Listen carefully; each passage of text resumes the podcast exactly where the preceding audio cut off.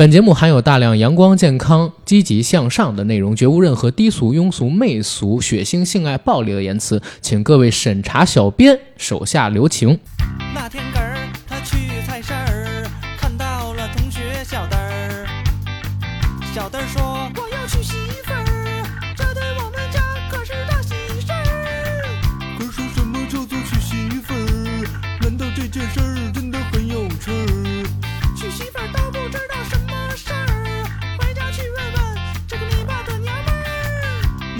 么，什么叫做娶媳妇儿？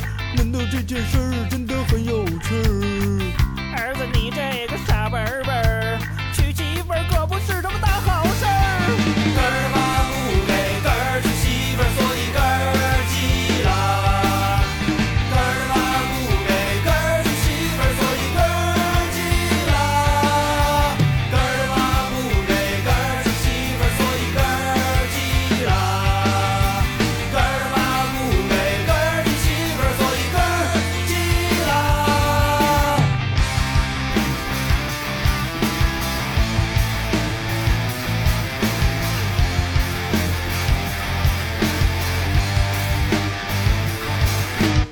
本期节目由科技品牌一物未来独家冠名播出。双十一前后，一物未来也针对于产品推出了相应的折扣政策，欢迎大家在各大电商平台进行搜索，也可以通过本期节目的附属栏了解关于品牌与产品的信息。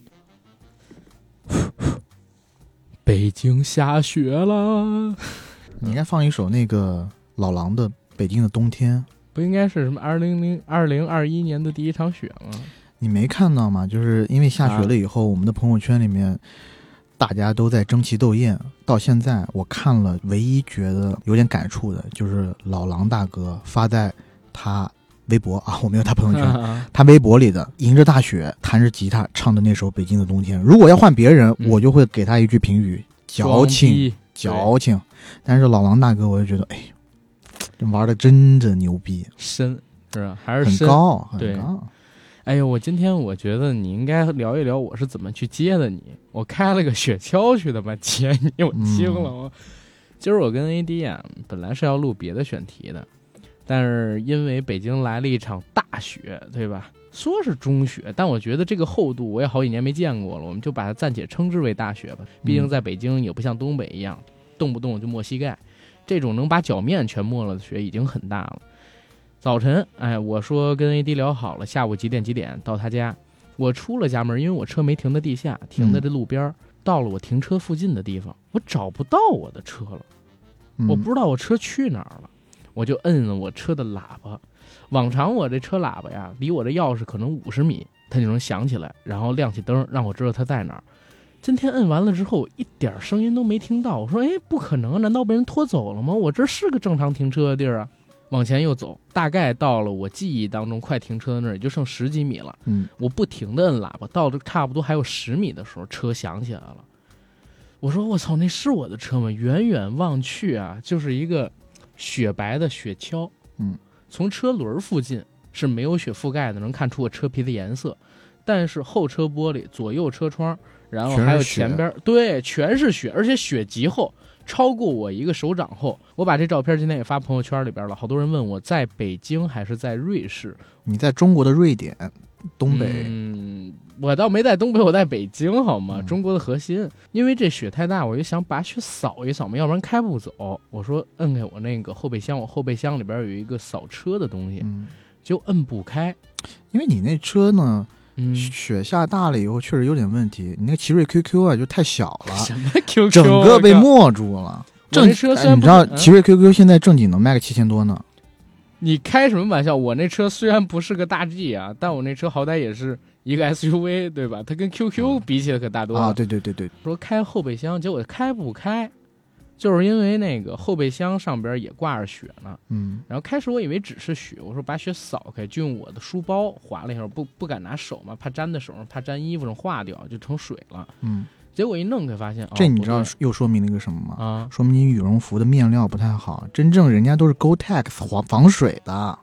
真棒！嗯我用手一葫芦，我才发现有问题，咋问题呢？因为我两天没出家门了，它这雪最底下贴车皮那一层呢，已经成了冰。啊，这层冰大概有个五毫米或者几毫米厚，那层冰不开，所以这门呢就打不开。于是呢，我是先把车用钥匙启动，然后用手把后备箱拉开的。啊，我以为你是用舌头先把那舔化了，我想，啊但不是冰嘛，我怕粘上的下不你一。直说你舌功强啊，我口活好，但是我也怕冰，你知道吗？嗯这事儿扛不住。弄开之后，然后开始扫车，我还给那个 AD 发了个微信，我说你等等，我得等雪化开。嗯，我寻思你最好一辈子别来，那咱们怎么办？对不起听众朋友，开天窗吗？难道要？也是也是，因为我一看雪下这么大，我心想说今天还录吗？哎，肯定要录的。虽然手里有备期的节目，但也得录啊。我呢，把这前车玻璃一扫，结果发现我前车玻璃上边也都是那种厚厚的冰壳。我想着没拿热水，等着吧。我把这个车的空调打开，然后喷点玻璃水，把这雪给化开，咱再走吧。结果没想到一拖就拖了半个小时才启动起这车来，然后开到 AD 家，就已经下午三点了，快。对。嗯，到我家以后，然后我，因为我们家呢住在那个四环边上啊，嗯这个风水宝地啊。然后我下楼以后呢，本来是想从我正常的那个路径走的，结果发现走不了，嗯地上全都是烂雪，嗯，而且那雪呢确实挺厚的。然后我穿了一双比较高贵的莆田鞋，我怕我怕把它弄潮了，你知道吗？然后拐了个大弯儿吧，嗯然后让你往前开一点才接上我。我嗯觉得就下雪是挺好的，我自己还挺喜欢下雪的，但是我觉得也有点不方便，说实话。哎，你那会儿给我打电话是不是开始我没接？对对吧？我我在远处我看到一逼拿着一个什么东西就从后面扫扫来扫去，你知道吗？我在扫我的车，我开了差不多七八公里，但我告诉你，这七八公里我开了得有四十分钟，嗯就是到你家嘛。就是因为实在是路边都是化的雪，嗯大家只能走干的那两条车道，就有点堵。然后我到了 AD 家之后呢，我又拿出了我那个扫雪的东西，开始扫我的前车盖儿，还有这个左右车窗跟后盖儿，还有这个前顶儿。现在我顶上，我觉得咱俩出去录完音都已经过去四五个小时了，因为录了两期嘛，上边应该还得有一巴掌厚的雪没掉呢。嗯，然后我正扫着雪呢，突然我耳机里边音乐没了，我说没有音乐了，应该有人给我打电话吧？我就打开了车门，看见那个导航位上边的手机上边显着哎，AD 杠钙奶杠什么什么什么 AD 的本名之类的东西在响，哎，我这接过来，我说行啊，走，哎，两人来了，但无所谓了啊。我们今天就想把节目的主题从原来我们预期要做的一个标题改成有关于雪跟冬天的故事。嗯，那这东西可就多了。但是在正式讲我们的嗯故事之前，我觉得我们要祝贺一下一个名叫 EDG 的队伍哟。深了。这场雪其实就是祝贺他们来的，对吧？对，哎，一个是祝贺 EDG，一个呢是提醒一下我们各个硬核班的群友，今儿凌晨、对吧？EDG 夺冠了，对吧、嗯 s 十一。然后我呢，第一时间看到了微博，然后也在第一时间好几个群里边安抚我们的群友，因为这个 EDG 夺冠的消息传出来之后，先是有一批朋友们在朋友圈里、在群里边发了什么 EDG 牛逼这样的话。啊，这个我们也都可以理解嘛，对吧？熊熊爱国热情，包括对电竞的梦啊，支持大家发出的这样的言语，我们都非常支持，也非常理解。但是后边就出现了相对魔幻的一些事儿，比如说有人发了一些裸奔的照片到群里，因为大家在 EDG 赛前立了很多的 flag，对，就说啊，如果 EDG 夺冠，我要怎么怎么样啊？譬如说直播吃屎啊，譬如说裸奔啊，譬如说还有什么干室友，然后是吧？各种各样有。啊然后我看到先开始呢是发了几个哥们儿裸奔的照片，后来直接就发裸奔的视频，然后转聊天记录发什么呢？发喝厕所蹲式厕所，还不是坐便，嗯蹲式厕所用勺崴下水道水的视频给室友喝，高。那些水就是够沉的，陈年佳酿。除了这几个视频之外，让我觉得最危险，当然我自己也比较爱看的是什么视频啊？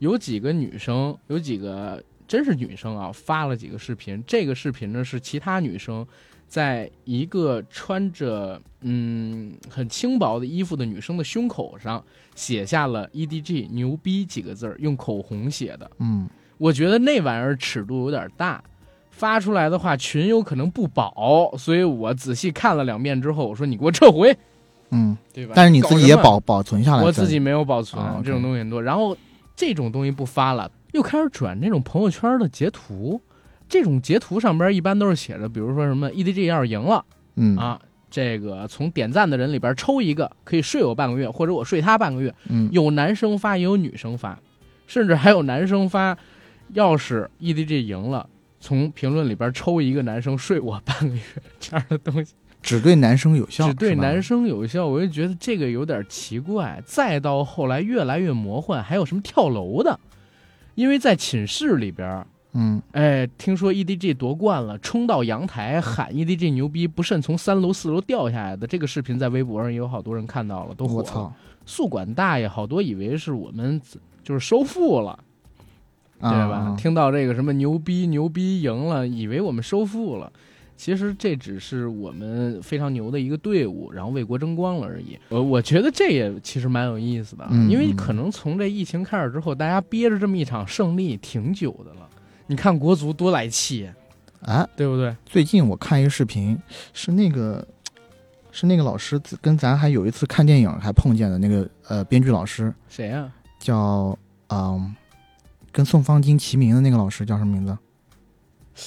汪海林吗？哦，对，汪海林老师。啊，我最近啊，我还看过汪海林老师的一个视频，嗯就是说其实他呢一直想写一个戏，啊，讲的就是国足是世界上这个星球上蓝星上最厉害的足球队。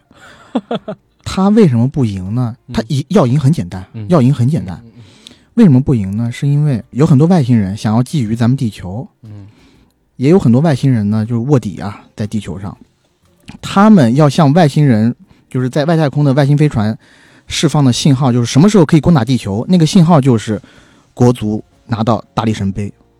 国足其实七八十年代的时候就知道了，他知道以后就不可能让这个事情发生啊，所以国足的使命就是不出现，不能拿到大力神杯。然后大家注意了，二零零二年那次非常悬，我们所有全人类离被灭亡一线之差。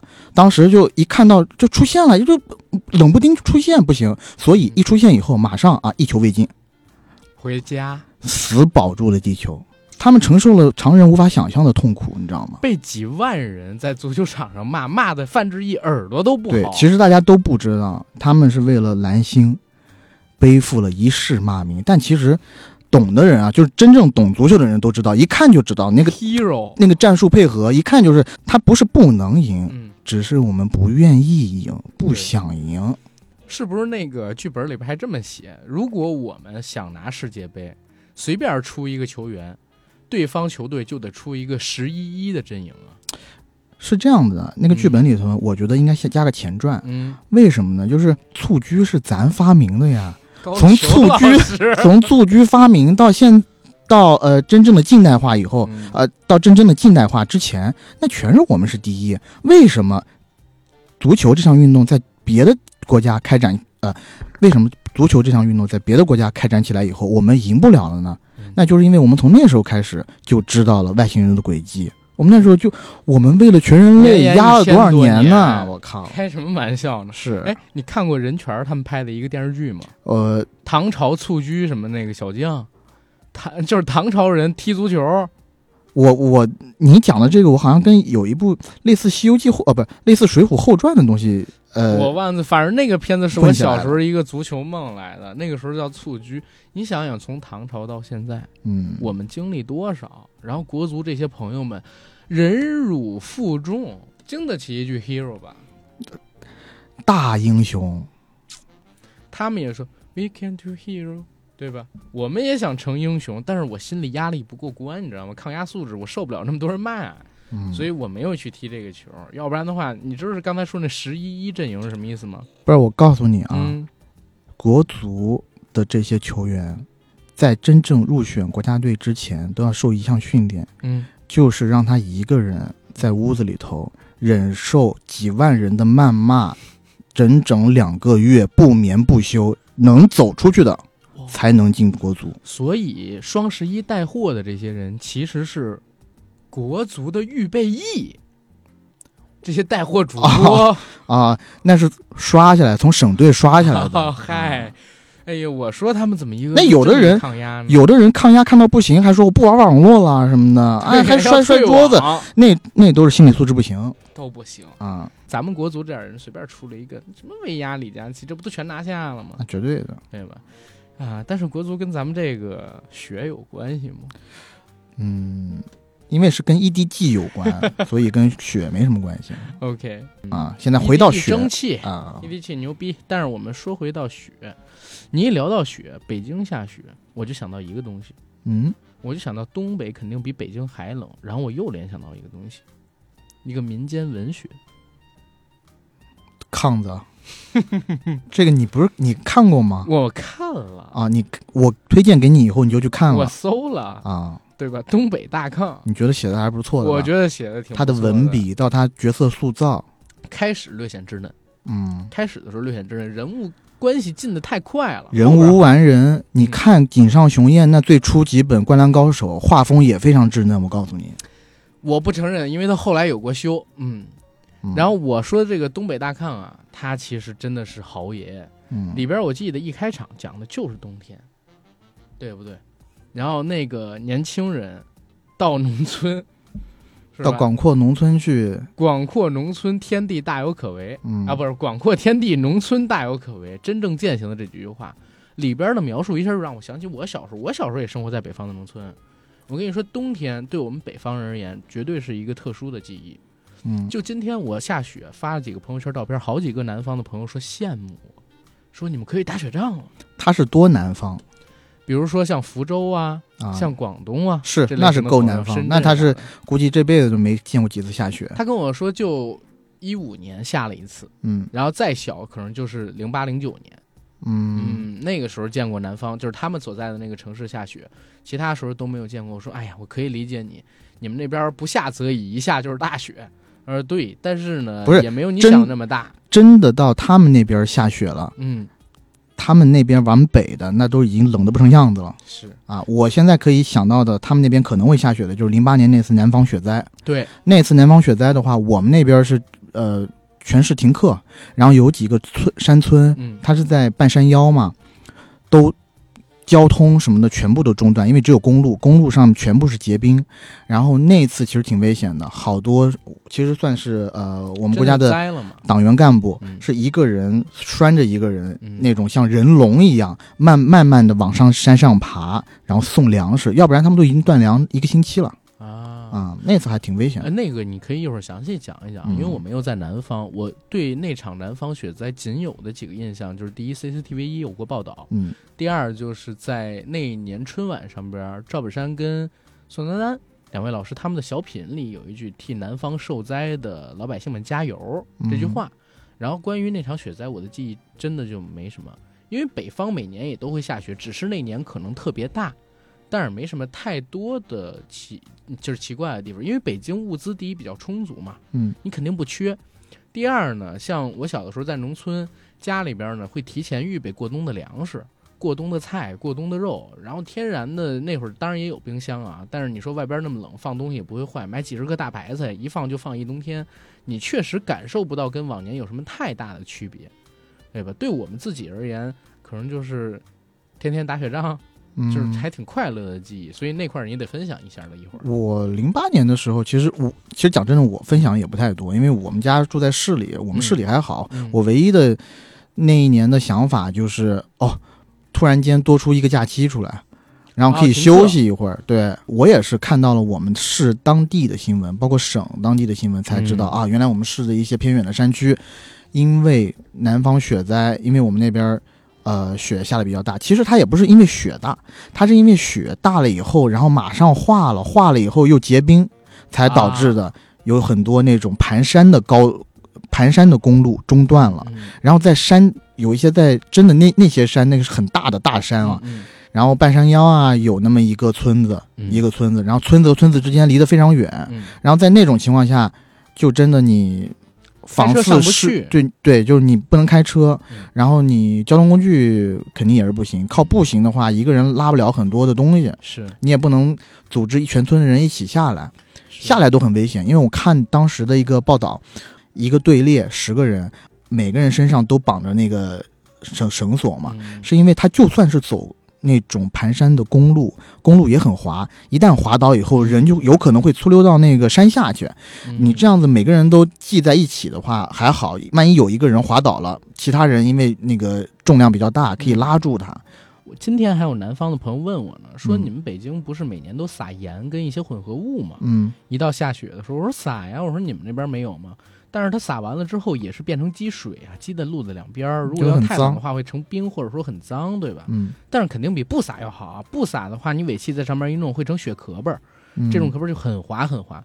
他说南方为什么以前一到下大雪就会成那种冰，然后会成比较大的灾，就是因为南方以前是不太预备这种化雪的盐啊、混合物啊这种东西的。哎，对了，这个就是冰雪，呃，这这就是涉及到一个冰雪应急预案了。对，然后呃，我觉得我就插播一下吧，嗯就因为我当时在美国上学的时候，在美国纽约州中部啊某一个城市，那个城市呢以降雪大闻名。嗯其实我讲到这儿，其实很多知道的同学呃知道的朋友就已经知道我在哪儿了，也在哪个学校以前算是一个还是一个中型城市吧，现在算是没落了，主要就是靠教育啊什么的。然后我们那地方呢，下雪要下到来年的四月份。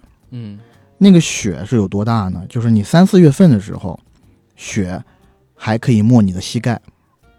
正常人啊，正常人高度是？呃，它其实冷没有到那么冷，体感温度并没有那么冷，就是湿，所以爱下雪。因为它离五大湖很近，啊。它有一个叫湖效应，嗯，所以降雪量特别大。嗯嗯嗯。嗯，我们在那个我们在那个城市的时候开车，其实还比较 OK，因为就算下雪的话，那个城市工业盐工业盐囤的比较足，然后冰雪应急预案，因为每年都有这样的雪嘛，嗯。呃，道路上其实不太会有积雪。嗯。然后我这个就要讲到为什么我今天早上哦，为什么我今天下午看你发朋友圈的那个东西，我并没有 特别的吃惊，嗯。因为我一上车我就跟你讲，我见过更疯狂的，嗯。就是那一年冬天的时候，我和我当时的前女友两个人开一辆车，然后还有另外一个大哥，我们三个人，呃，另外大哥开自己的一辆车，我们三个人从我们当时的学校一直要开到 L A，L A 啊，洛杉矶，嗯嗯。六天五夜的一个行程，在这一路上遇到了太多可怕的事儿了。呃，首先就是有一天晚上，我跟你说了，我们当天晚上要住在圣路易斯，一个比较大的一个城，算是美国一个比较大的城市吧。然后晚上吃完饭以后，当时就觉得有点冷，也没有觉得特别的冷啊，而且还天上是没有下雪的。嗯没有一点先兆。晚上回到酒店以后，大概十点啊，就继续睡了。睡了以后，第二天起来，大概我们定那个闹钟十点，是准备从那边出发，出发要继续赶下一个地方的。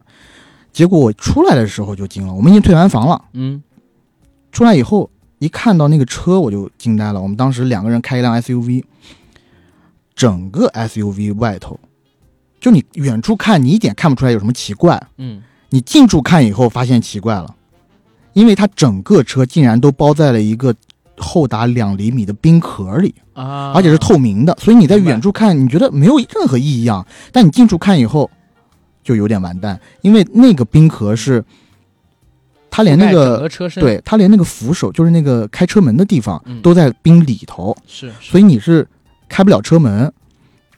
我们当天就在那儿等了大概有三个小时，嗯。一是等冰化，二是呢不断的问那个 hotel 那个店家嗯要开水，然后浇。要开水呢，因为车是新车，你知道吗？嗯。你还不敢用那个，我们借了个小锤子嗯，轻轻的敲它那个呃冰面。冰面，但是因为我不知道是因为它那个冰太厚了是怎么回事，轻敲是没有一点作用的，嗯。你还稍微得使点力，一稍微使使力了，你你就会听到那种很沉闷的咚声，嗯，我就是很害怕把车敲坏，你知道吗？你们在那儿停了多久啊？一天？就一个晚上，一个晚上，就一个晚上，白天几点你们要走的？十点十点。那那他那儿我大概能理解是啥？第一是降雪大，啊。第二是白天的温度其实比较高，哎，然后又降温，很奇怪的就是，嗯我们其实起来以后，地上并没有太厚的积雪，呃你们那天晚上去的时候应该在下雪吧？也没有太多的雪，嗯，就是很冷，就是很冷，非常冷。那年是一三年的年底，嗯当时其实大家可以查一下，当时的气候是很反常的，嗯就是芝加哥它的那个大湖啊，嗯，芝加哥靠呃湖岸的位置都已经结冰了。那么大的一个湖，其实你直观直观感受其实像海一样大，是但它那个湖边都已经结了厚厚的一层冰。明白。然后，呃，反正在那儿耽搁三个小时，你就什么办法都没有。你拿那个小铁锹就轻轻的敲，真的不敢敲坏，因为那是我前女友的车啊，也不敢敲坏。那刚刚买的一辆新车，嗯一而且他当时就是一般我们去美国嗯是买二手车嘛，嗯那他当时买新车呃买纯新车啊有就是呃也还 OK 了，就反正就轻轻敲嘛，因为又是别人的车，我又不敢轻，又不敢特别用劲，嗯所以就呃特别特别慢，花了三个小时才解冻才出来。嗯出来以后哦，下午的时候进入到德克萨斯的地界儿，嗯呃，进到德克萨斯地界，就是在德克萨斯它的北上角的地界儿，吃完了德克萨斯最著名的，他们那边不是就是牛排这些东西嘛？嗯吃完以后就说，哎，上路啊，继续赶往目的地。应该是那天晚上是，因为我们是这样啊，当你要开这么远距离的时候，我们在那个路上的距离你是两千七百多英里，你要开这么远距离的时候，你每一天你不能你走到哪儿算哪儿，这样子的话，你就会把路程延的特别的长。对因为那老大哥呢，他在美国生活太长时间了，他以前在亚利桑那读的本科，嗯然后经常这么来回，他有经验，嗯然后他就告诉我们，我们得提前把这个这段路程啊分成几段。嗯，然后提前就定好那个点的酒店，没错，然后你那天醒过来以后，你就有一个目标了，你死嗯赶死也要赶到那儿，你知道吗？赶到下一城。我其实现在路程我有点记不清了啊，大致上应该是要穿过 Texas，进到新墨西哥州的那个州府、嗯 Albuquerque，就是《绝命毒师》发生地，嗯晚上应该要到那儿的。嗯然后我们因为因为德克萨斯上面很窄嘛，很快就要穿过去了。刚启动一点儿，就经历了第一次危险。那个危险是啥呢？就是美国有那种公路桥，虽然它是是也是在高速啊，嗯就是它底下就是它高速是呃有一个十字路口，但下面那辆高速是呃下面那个高速是贴地的嘛。我们这个高速呢上面是在一个桥上经过的。我一开上那个桥就感觉有点不对，我前轮整个打滑。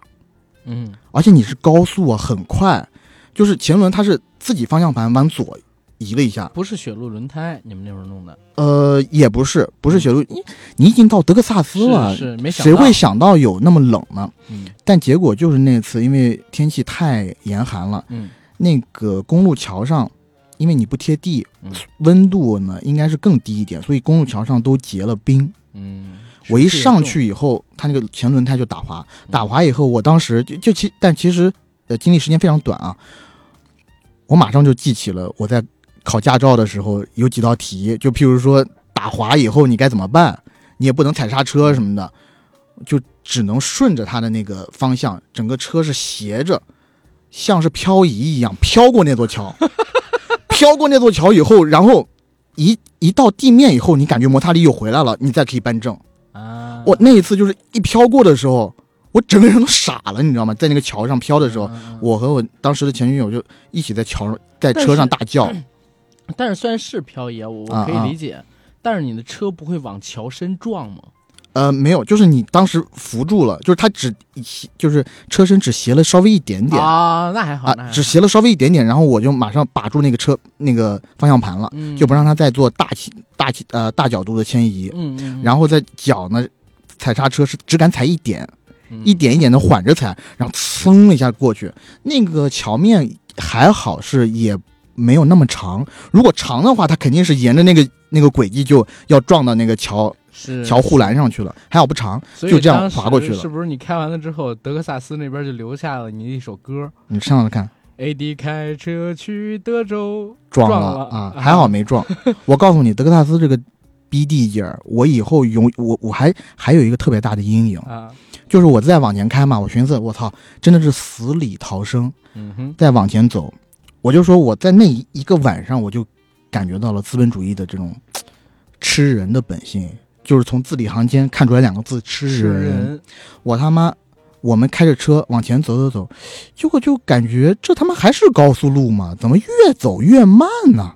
越走越慢，就是你一开始是速度开始变慢啊，感觉车流已经开始进了。嗯，到后来呢，它压根儿就停住了，你知道吗？就直接就停住了，嗯就是而且已经到下午六七点钟了，一条高速路上全是红色的那个车灯啊，全是红色的。然后我心想，这个得停多久啊？因为在我们国家，如果要这种停车啊，或者是大堵塞的话，我是没有遇到过那种堵一两天的那种事情啊。反正，在德克萨斯碰上第一次，就是往那一堵就不动了，我等了半小时。就我和我后面那大哥，后面开车那大哥都讲，哎，嗯我们现在先别轻举妄动，嗯就等一等，估计过半小时、一小时就应该可以动起来，慢或者缓慢的开始动。结果，当我们等到一个小时十五分钟左右的时候，那大哥给我打电话，说好像传来不好的消息，因为他是他在美国已经生活很久了，你知道吗？他会一直听那些交通电台啊什么的。嗯他说那个美国的我不知道是交警还是州警啊，交通警还是州警，下班了。下班了的意思是什么呢？就是你这段路不是已经堵了，大概他说有十英里啊，还是一英里？我我有点忘了，反正一个很长的车龙了，真的。他说德克萨斯没有这种应急的预案，也没有这种工业盐，嗯，所以呢，他们他们现在做不了任何事情。然后这一段路不是就是他为什么会堵住呢？是因为前面有个大下坡，大概长达两三就是三四公里的大下坡，那大下坡上应该全都是冰，全都是冰呢，他没有办法，所以就在大下坡之前拦起来了，啊，然后在后面呢也把你拦起来了，等于说你前后进退不得。我们那一个晚上就在高速路上度过了，也就是说，放弃抗议这个事儿，已经很多年前就有预兆了，就有这病根儿。了。我告诉你，我早就看到他们这个疫情不行，我就觉得操，就是一个一个操一个样子，我们那天晚上你知道多惨吗？嗯首先，我也没想到德州那么冷。我有在 Texas 上学的朋友都告诉我，德克萨斯这地儿，你冬天去就他妈跟夏天一样，嗯，挺热乎的极。端天气，对，但那一次呢，就真的很冷。然后我们呢，坐在那个车上，一开始啊，想跟着那个大哥，因为大哥大概等到九点多钟的时候，他等不住了。嗯他开一个福克斯的两厢蒙迪欧，嗯他很牛逼，他等不住了，因为我们那个高速路是比国道要稍微高一点的，国道呢其实就离我们不远，嗯但是呢，哎，美国的国道什么标准？我不太懂，多宽你就告诉我，几米大概？嗯，大概也就是四三到四辆车并排那个标准，啊因为美国道路有一些道路很陈旧，对，大概是二三十年代那种道路，你知道吗？嗯嗯然后高速路比国道要高，然后高速路和国道之间呢都是那种草坪，嗯草坪上都是雪，当然你看不出来有多深啊。嗯然后他就说，呃，他先到前面探探路。我说你怎么探路？他在我们后面。嗯他说我准备开着车先下到国道去，啊，然后再从国道他看了一条路，再从国道到前面去，好歹找个住的地方。嗯咱别在这个高速路上耗着，因为我们呢都比较菜鸟，我和我前女友都是，一个是开车经验不太多，二一个呢确实，呃，你作为中国学生哈，觉得还是不要太冒失的比较好。但他那那大哥呢，因为在美国待了很长时间了，美国通很屌，嗯，他就自己开车下去了。我就透过我的那个呃后视镜，我可以看到他开车下去。嗯。我说操，我说咱有救，还好是还大哥跟着，对，还好是跟着大哥啊，大哥天大哥地，大哥能顶天立地啊。那个时候真的我想给他刷个火箭，嗯。结果呢，过了大概十几二十分钟，他给我打电话过来了，嗯，他说抛锚了，他车啊，他不是要经过那个雪地吗？嗯。他车太矮了，一进到雪地以后，那个雪塞到他那个那个叫什么？底盘跟发动机，对对，那进气口，进气口里头去了，然后车子整个趴住了，动不了。他为了他这个行为，付出了大概好几百美金的一个拖车的费用，而且拖车一时半会儿还到不了。车呢，他那要倒灌的话还得修呢，最关键的就是他钱先扣了，你知道吗？他先预约了，呃，在美国叫 Triple A 嗯，三个 A 的那种拖车公司，他钱已经预约了，但是时候交出去了，对，嗯但是拖车告诉他，现在极端天气拖不了，嗯得等第二天早上才能拖。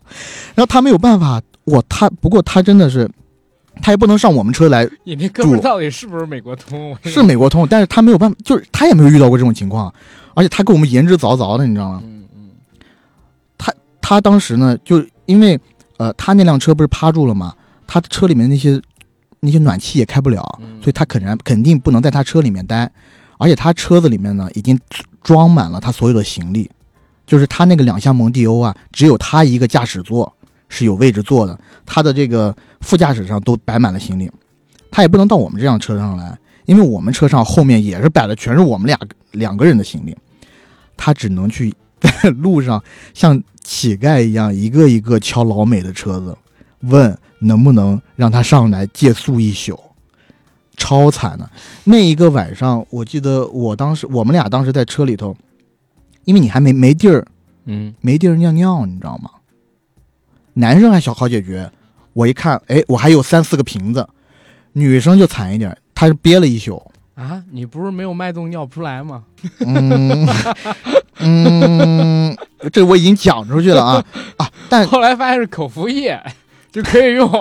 没有没有没有，口服液也稍显小了一点儿。我记得我那时候是你看过人家健身用那个碳棒吗？我用的是那个东西才塞得下去，哎，我真的是惊了，靠！但反正你就别扯这也没用的。就那天晚上，你知道吗？我们的那个就是暖气你也不敢打，就是那空调啊，嗯你也不敢开的太大。嗯我们只是就是开一下还关一下嗯，开一下关一下，然后轮番的睡觉，因为我们怕 就是万一出现个什么情况呢主要？是车里空气不流通的话，容易会窒息。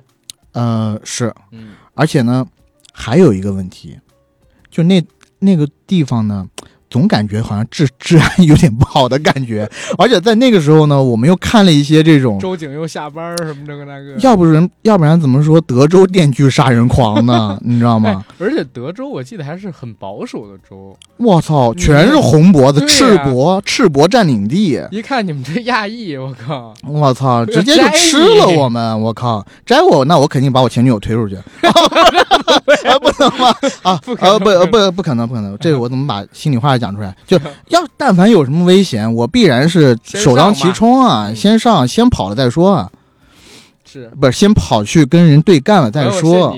是，反正那一个晚上真的是我这辈子没有经过那种，啊啊啊！在那个在那个晚上，我还达成一件成就，什么成就？我看完了《齐天传》这部小说。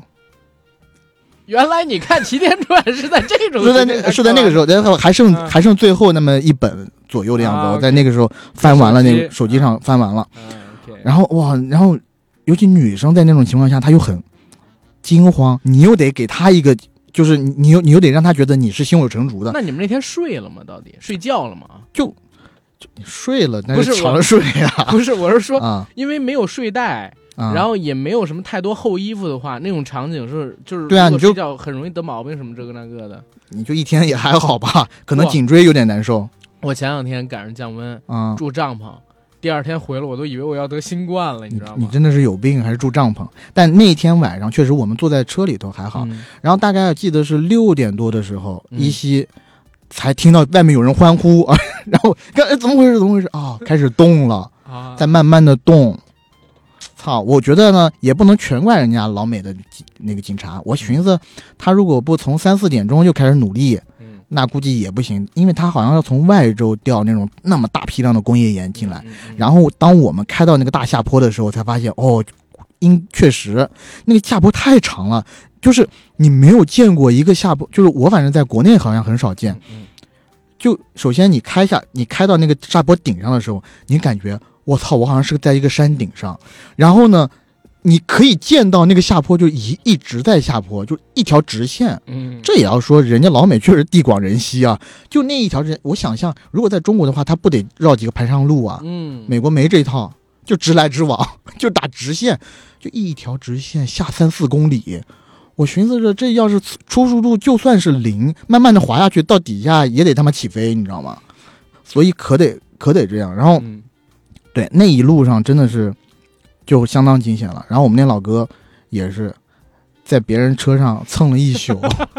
我问他，我问他你你最后蹭的是啥车？他不是他确实遇到好心人啊，蹭我三个红脖子的车，他也把给摘了，他也不，他晚上真的不敢睡觉，他怕是一呢是确实人家，他他进的是一个类似于箱型车，就、嗯嗯。就是那种箱型车，嗯。但是呢上面呢确实是几个大汉，他怕睡得太死呢，怕别人抢他东西啊，或者发生一些不必要的事情。后疼的我，嗯，对，就是马应龙得用起，对，嗯、对，所以他也不敢睡，所以第二天呢，我们彻底呃，我想想看，好像第二天我们也没有歇，嗯。因为我们其实因为当时是学生啊，嗯，就是当天晚上那一个晚上的那个酒店钱已经废掉了，嗯。我们第二天还得再继续赶，赶到下面一地儿，要不然下面一地儿的那个钱也得废全都对不上了，全都对对，对，所以不能这样，嗯。所以得死命的往往前赶，很累的那那趟旅程。嗯。然后下雪天啊，其实下雪天我在我们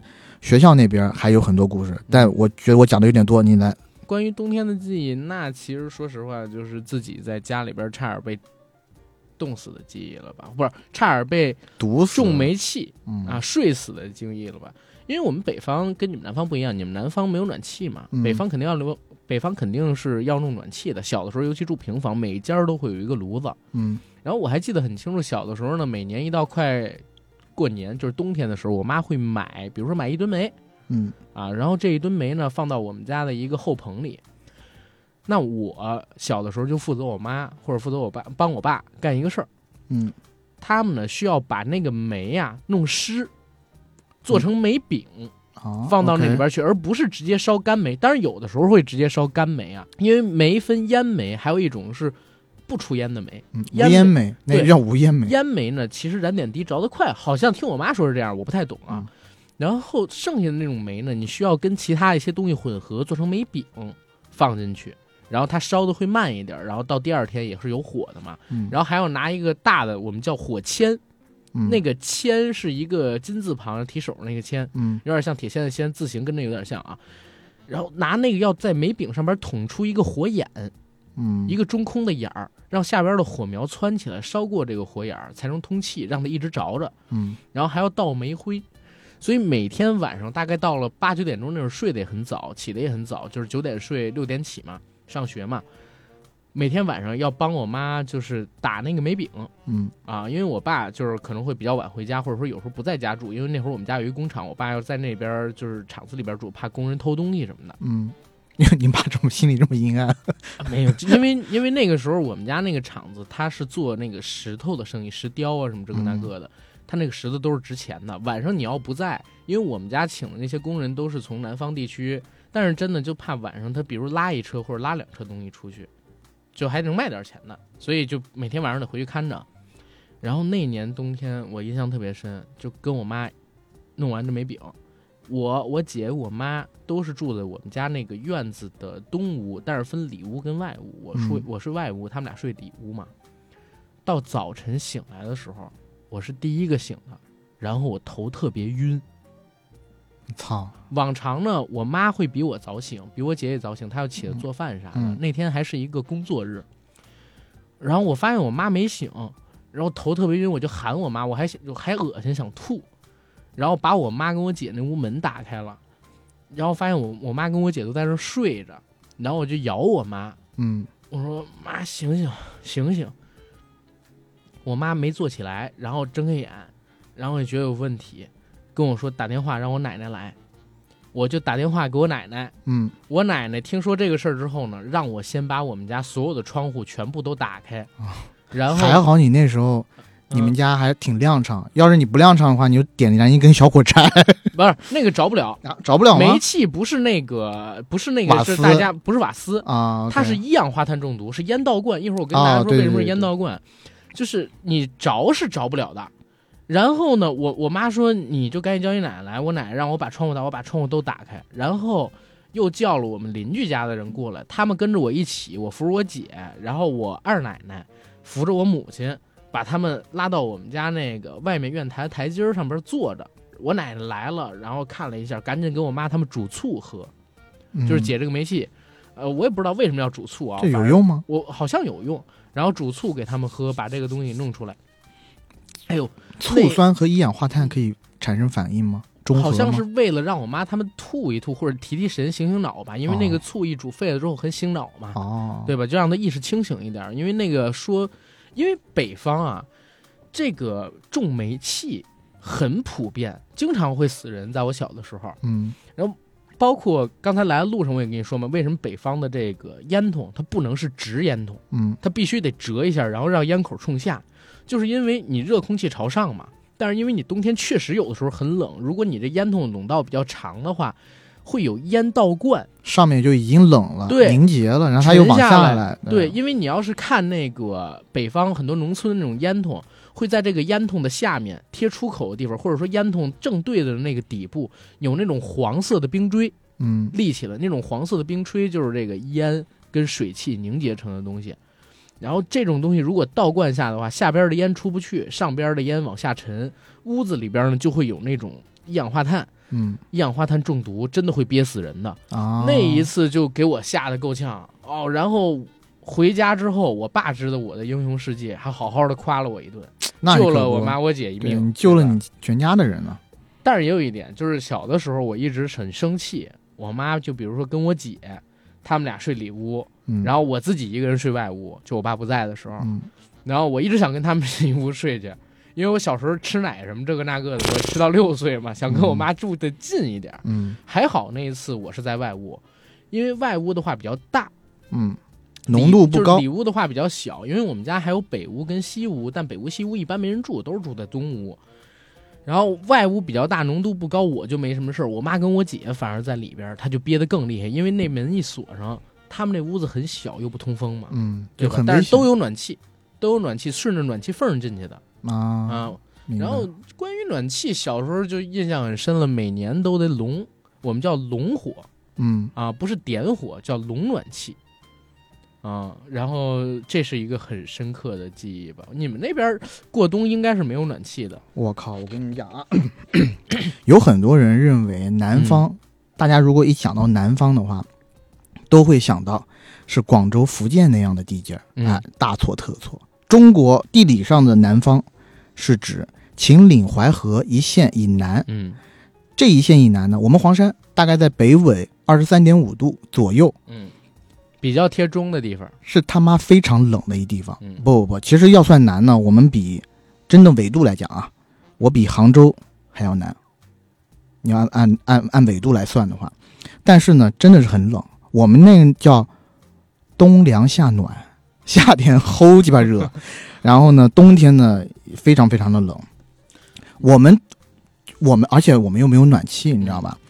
小时候给我印象最深的，一到冬天就会有两样东西会缠到你的身体上，什么一个就是耳朵上会有冻疮，很痒，啊非常非常痒。然后呢，我小时候呢能生冻疮，那你们那儿应该很冷了呀？就非常冷啊，零下，零下，但是零下，不冷有的时候零下没有暖气。秦岭淮河以现，呃，秦岭淮河以南全部没有暖气。啊，我的手啊，说实在话，我一二年级那会儿呢还不太爱干净，嗯然后呢出去玩泥巴干嘛呀？不爱洗手，洗手觉得烦嘛。而且嗯冬天有一个特别重要的问题就是洗手怕冷。所以你冬天就有一层泥做的手不是套，不是不是，人一吃包子，包子是黑的，啊，不是不是，那没有到那么夸张，嗯。就是你一般呢，就是你尽量少洗手，嗯。因为以前就是自来水嘛，嗯。自来水那个水又刺骨冰凉的，嗯嗯。呃，如果是家里在农村是井水，还也罢了，因为井水是热的嘛，嗯，它恒温嘛，对吧？嗯呃，但我们呢在市区里头，它就是自来水，特别冷，所以呢我又尽量的少洗手，然后呢手上脏了以后呢，嗯，反正当时会，就是我的手会皲裂。我最严重的一次，我的手背上面，两只手手背算在一起，大概可以裂大概一百个口子。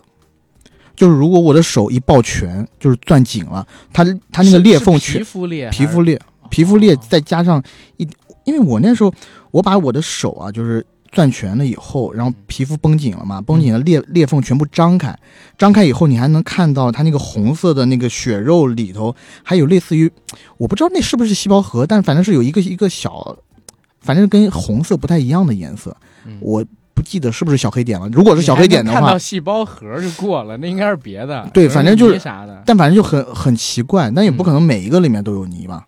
你不爱洗手，可能有，呃，没有没有，真的啊那个是已经洗过手，就是它上面已经结痂了。就对就就已经裂开一层，就嗯那个是很可怕的。而且我们我们呃南方哈，嗯冬天过冬的时候，我之前在节目里面也讲过，南方过冬有一个实在的感觉，就是室外要比室内暖和。一一开太阳以后，是你其实愿意去室外晒太阳，室内呢特别特别冷。冷到什么感觉？冷到就是你坐在沙发上，感觉他妈你周围是四五个女鬼抱着你那么冷。然后晚上的时候，哎呦，我跟你说绝了！绝了你要是想就是进到被子里哈，被子里先你要做好呃准备措施，准备是啥措施呢？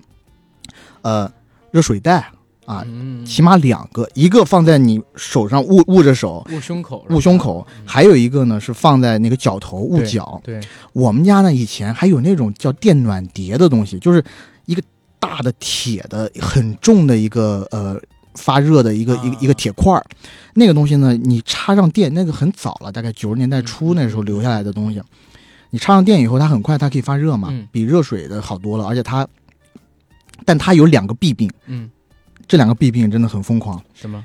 一个是它热了以后呢，那个东西有多烫，你知道吗？那个东西，我觉得你快到百度了，绝对绝对是快到百度了，所以你那个电暖碟是一定要放在那个几层布套子里头的。嗯，然后我最开始的时候呢，有好几次小时候不太懂嘛，就一进去就怕冷，你知道吗？脚就特别想伸进那个套子里，一伸进套子里，脚就啊就大叫一声，会被烫起泡我我遇到过一次，啊。我们家小特别小，不是我已经上小学，上小学之前，你知道用什么当那个暖水袋吗？啊，是用打针，就是吊吊吊盐水那种瓶子。我们家也有，我们家以前也用过，上边是一白色的那种、嗯。棕白色的那种皮套扣着，然后把开水放进去，然后小的时候呢，真的很暖和那个东西，嗯。把脚往上面一放，啊，家伙的，对，烫红，就是这样。嗯，然后呢，它还有第二个弊病，就它如果一旦凉了以后，那就是透心凉，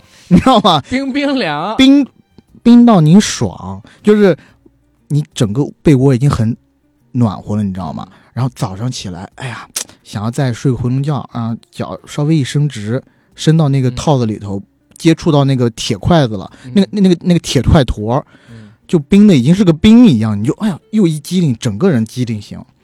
嗯，南方还有一个不好的地方，就是虽然我讲这么多措施，啊嗯然后呢，冬天里如果有开太阳的话还好一点。开太阳的话，爸呃以前爸爸妈妈开太阳是出太阳，就出太阳，啊出太阳。就如果出太阳的话就比较好一点，就是爸爸妈妈呢会在白天的时候，如果人在家里呢嗯，就会趁着太阳大的时候把这个被子啊拿出去晒一晒，晒一晒以后回来，晚上回来那个被窝确实是暖和一点。它我觉得也不叫暖和，是干燥一点。干燥，里面潮，如果是不开太阳，家里大人又不在的话，晚上进去，哇，那就是有一点像，就是跟冰窖一样，你知道吗？你一进去以后，你就觉得哇，好冷，好冷。嗯然后被子的四周全是冰的，甚至你可以感觉，你们北方人肯定更敏感，就会觉得它是里面是有水。但南方人其实，北方没有，因为北方我说你们北方人如果接触到那个，你就会觉得更敏感。是，就是那个里面你会感觉是是潮的，但是南方呢，因为这种接触惯了，嗯就没有那么呃没没有那么强的感官刺激。但确实，你像我以前在家里的时候，那时候我记得我小时候还没有那么大张旗鼓的说整个冬天都要用空调啊什么的，而且家里也大，空调呢你没有办法制暖的，没有办法把整个家都搞热，而且肯定没有地地暖，这些都别想。晚上最烦的就是，就我每天晚上睡觉之前，我我会做个祈祷，我祈祷就是我一觉睡到天明，千万不要被尿憋醒，要被尿憋醒的话，我会在被窝里面做半小时以上的挣扎，我到底要不要下床啊？就是哦，我以为你挣扎要不要尿床呢，到底要不要下床？啊，你你是因为你你在被窝里面穿的很少嘛，嗯你一下床，哇，那就是特别特别冷的嗯，的世界了。然后你要从你的房间走到厕所，嗯然后就是完事儿，然后等厕所完事儿再回来，嗯你整个人已经都冰醒了。所以你就很不愿意离开你这个场所。然后我们那时候呢，几个男生之间确实有这种比较小的恶趣味啊，嗯会拿那个 我们不不是不是睡在一起，是我们会互相通气，我们也互相发现了有这么一个问题嘛。嗯但有的时候难免就是冬天也口渴，你想多喝点水啊什么的，然后还不小心醒了，醒了咋办呢？就用可乐瓶，这不都干过吗？都这样在被窝里，啊，在被窝里啊用可乐瓶，然后当时被窝里跪起来，然后用可乐瓶尿。对，但我们跪起来呢，跪起来还不像你们北方，嗯，你们北方为什么要干这事儿啊？不是就懒啊。你知道有一次、哦我们是怕冷，我我爸那个喝酒嘛，啊然后家里边会有一些酒瓶，其实酒瓶里还有点酒的。我有有一次挨打，就是因为这个酒瓶里还有点酒，然后好像是五粮液还是啥，我把我爸那瓶子拿过来，这么撒了个尿，我操！操！然后呢，就让我妈给尝到了，你知道吗？童子尿，这叫小雨尿，补身补身补身。然后他妈的这一下就传开名去了。但是你们没有练就一个技能吗？啥？因为北方睡觉的时候，冬天真的特别冷啊！就不管你有没有暖气，你要脱光了进去都很冷。我小时候没有穿睡衣的习惯，我到现在都是裸睡。然后我小的时候就练了一个功夫，穿着衣服进被窝，然后等被窝暖了，在被窝里边脱衣服我没有，我觉得你们北方太娇气了，啊。就你你你的这个太娇气了，嗯真的。我所有的北方同学，嗯就等我上大学以后，我北方同学他们到南方嗯上大学，嗯。就有一个是从内蒙古的，跟我关系很好，嗯。哥们儿，他一到冬天啊，只要不上课，他就像瘫痪一样在床床上，什么事都离不开那张床，就不永远不下被，永远不下被窝。我能理解，太然后冷了，因为。然后中午呢，中饭也让打饭上去，然后我们就有的时候在，就是我们也有的时候会打饭上来嘛，然后吃着饭看着他，我都明明明显看到他掉了一块肉，掉到他那块已经有点污渍的被子上，然后他若无其事的夹起那块肉又放进嘴里，我说嗯，你那个被子是不是该洗一下？他说我也想洗啊，那么冷怎么洗呀、就这样吧，等明年再说吧。是就那样。过一个冬天，就他一到那儿就瘫痪了。但我们是这样，我们其实呢也有一些呃嗯用来保暖的措施，包括呃我们不是没有暖气嘛，嗯但如果你去农村的话，我们有一样保暖的东西，我不知道你们见没有没有见过啊，叫火葱。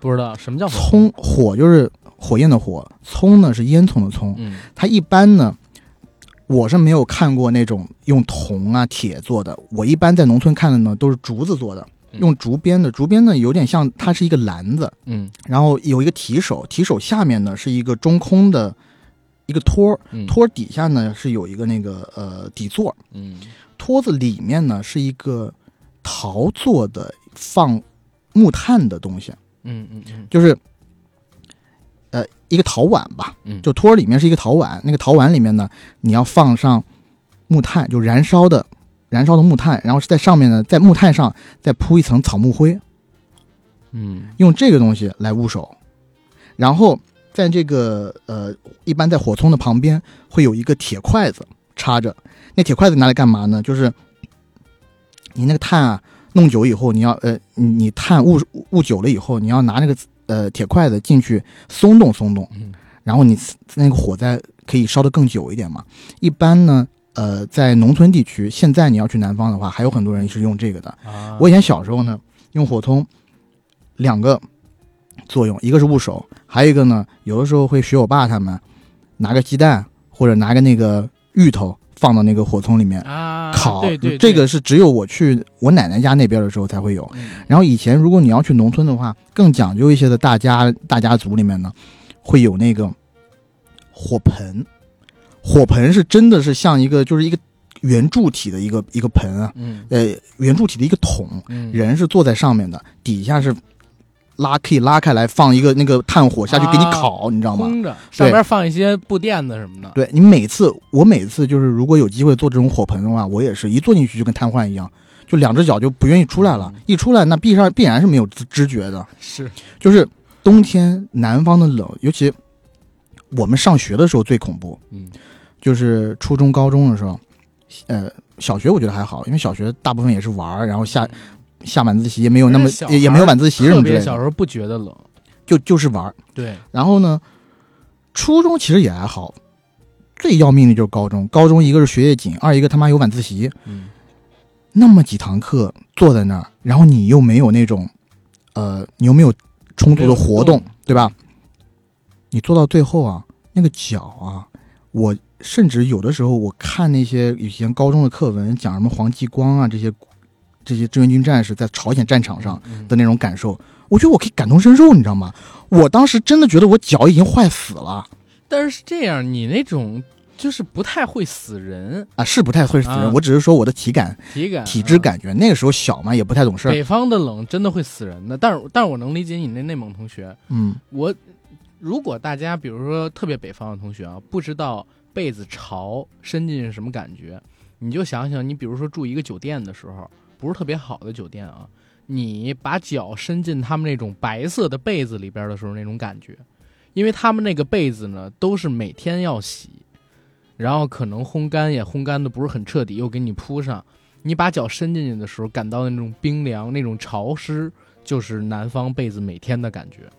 对，反正就是啊、南方过冬是挺挺困扰的，嗯，尤其以前小时候真的没有这么多讲究的东西，大家都是要么戴手套，然后就小时候会穿的特别厚，你知道吗？嗯，然后我们记得小时候，你除了就现在大家最多穿一条棉棉毛裤，再一条外裤，对吧？嗯以前小时候是棉毛裤，外头还要穿那个呃纱裤，然后再是那个毛线裤，嗯，然后再到外裤，嗯然后上身也是一样。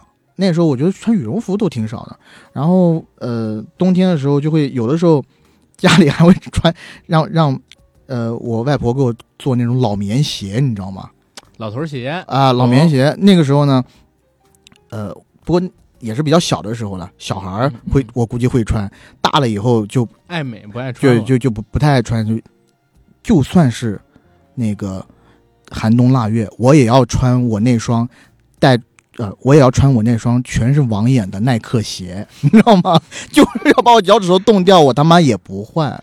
是对，小时候真的，我们在我们那边，就是冬天的苦，真的苦不堪言。嗯所以等我大了以后，到北边，到北方住了以后，我都我才觉得哇，这真的是天堂。尤其你像我去了，嗯、因为我在工作之前，嗯在北方待的最长的，其实是在出国。嗯，出国那个那个时候在北方嘛，呃他，们那边烧壁炉东北他是这样的，呃，这个有个好玩的事了。啊，就是我记得我那年寒假，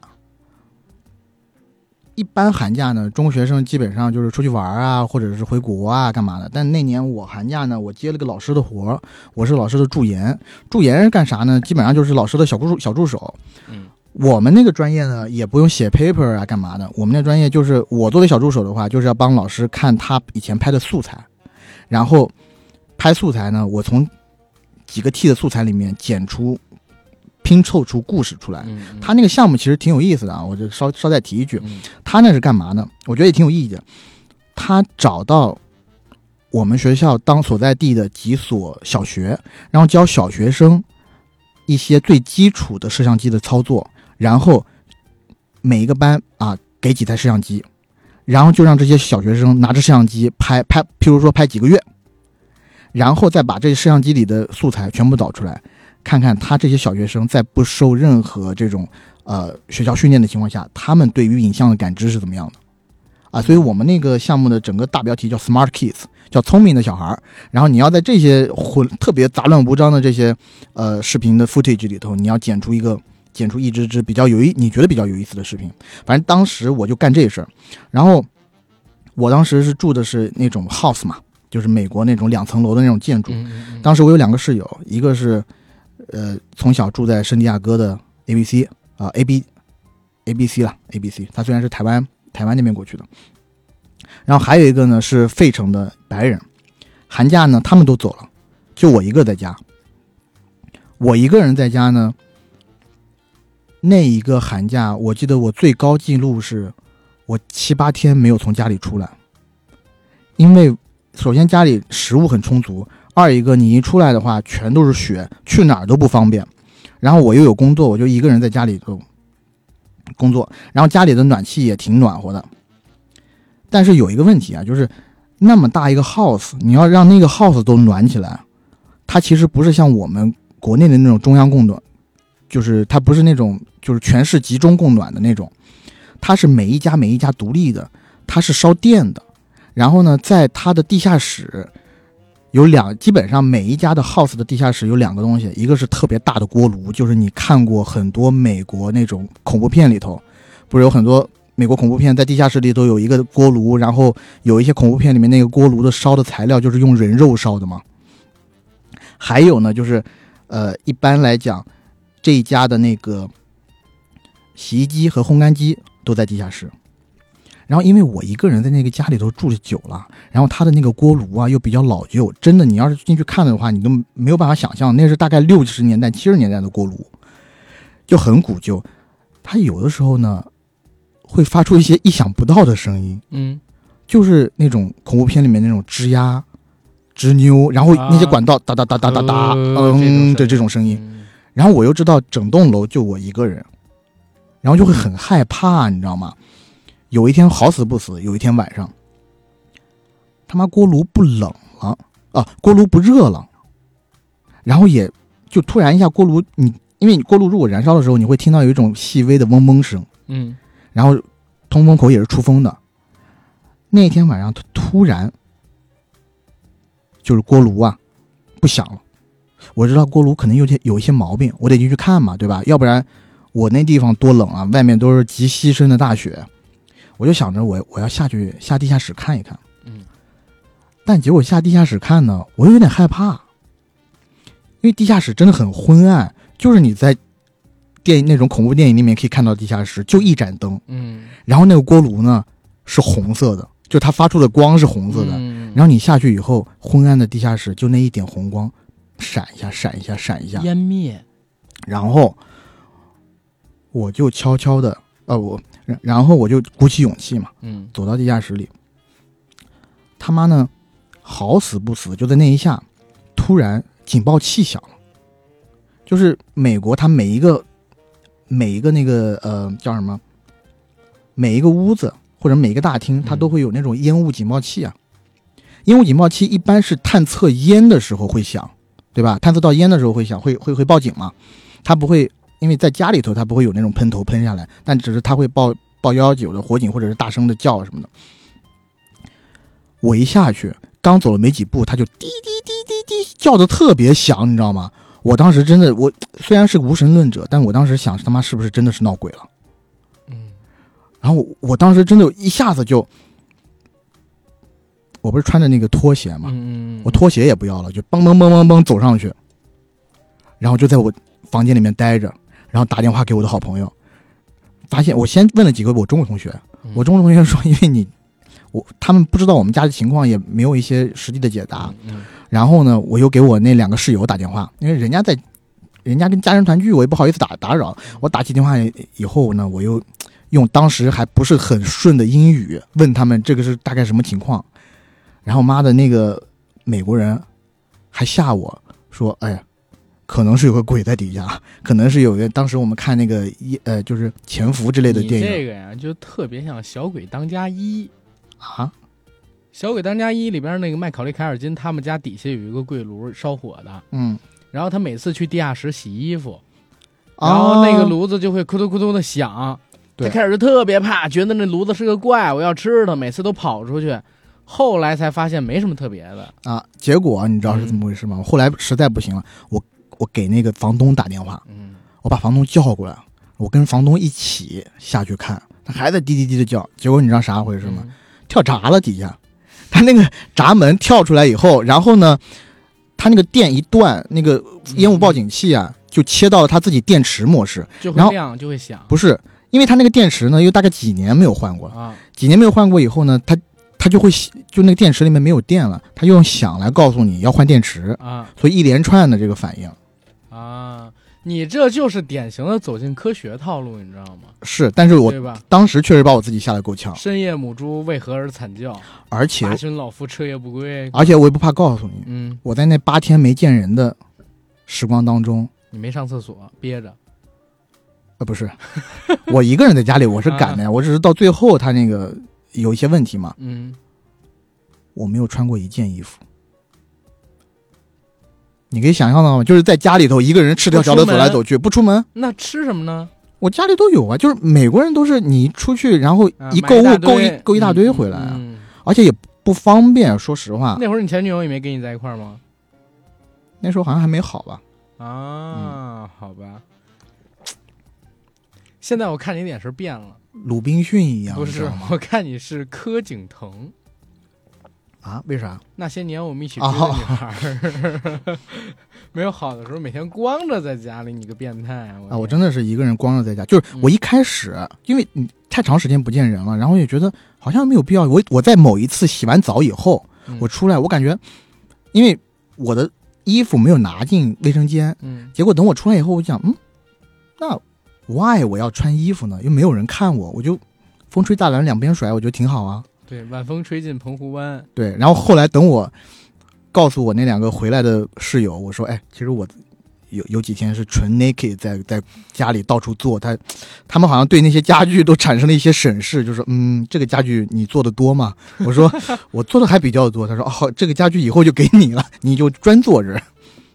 你说到衣服，有一个好事，刚才我不是说我以前养成一个功夫吗？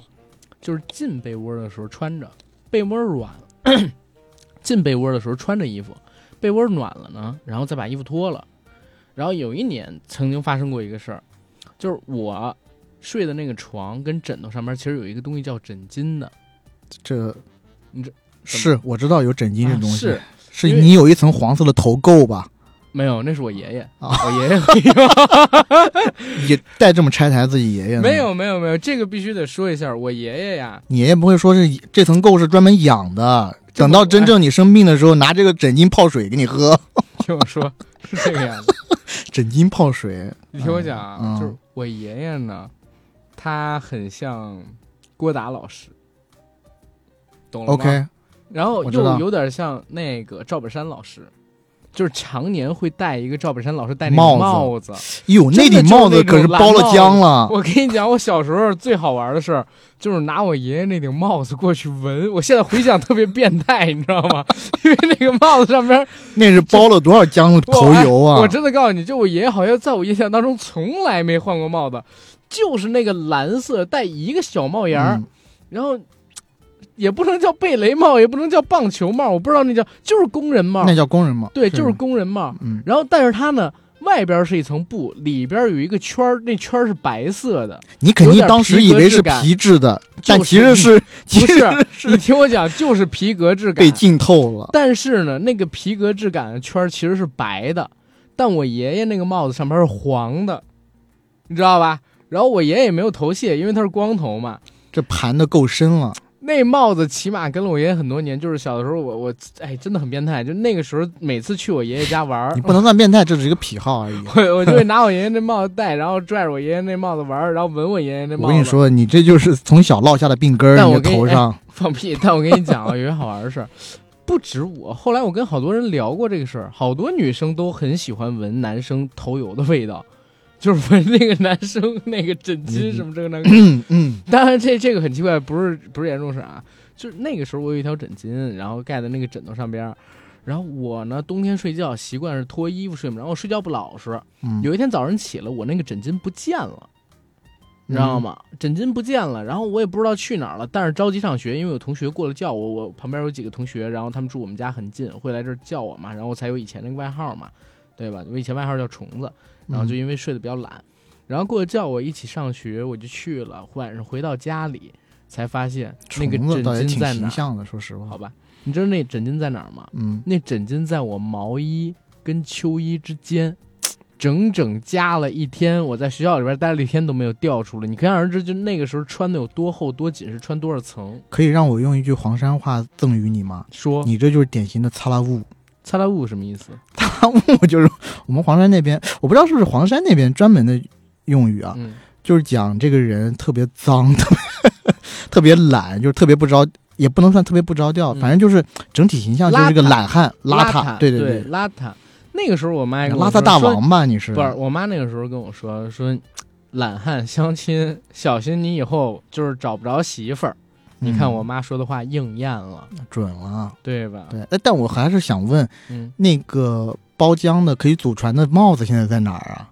不知道，我爷爷没了之后可能烧了吧？那个，哎呦，那能怎么那着？真能传家呀！那个我要有就送你了。我见你第一面，前两天你过生日，我就该送给你那个佛光，我靠！佛光普照。但我说实话，我爷爷那帽子确实是我小的时候最逗的一个事儿，一个呃我爷爷的帽子，一个是我奶奶的烟，构成了我童年中最美好的两个记忆。一个可以闻我爷爷的帽子，一个是藏我奶奶的烟，因为我那会儿逼着我奶奶戒烟啊啊，，就这俩。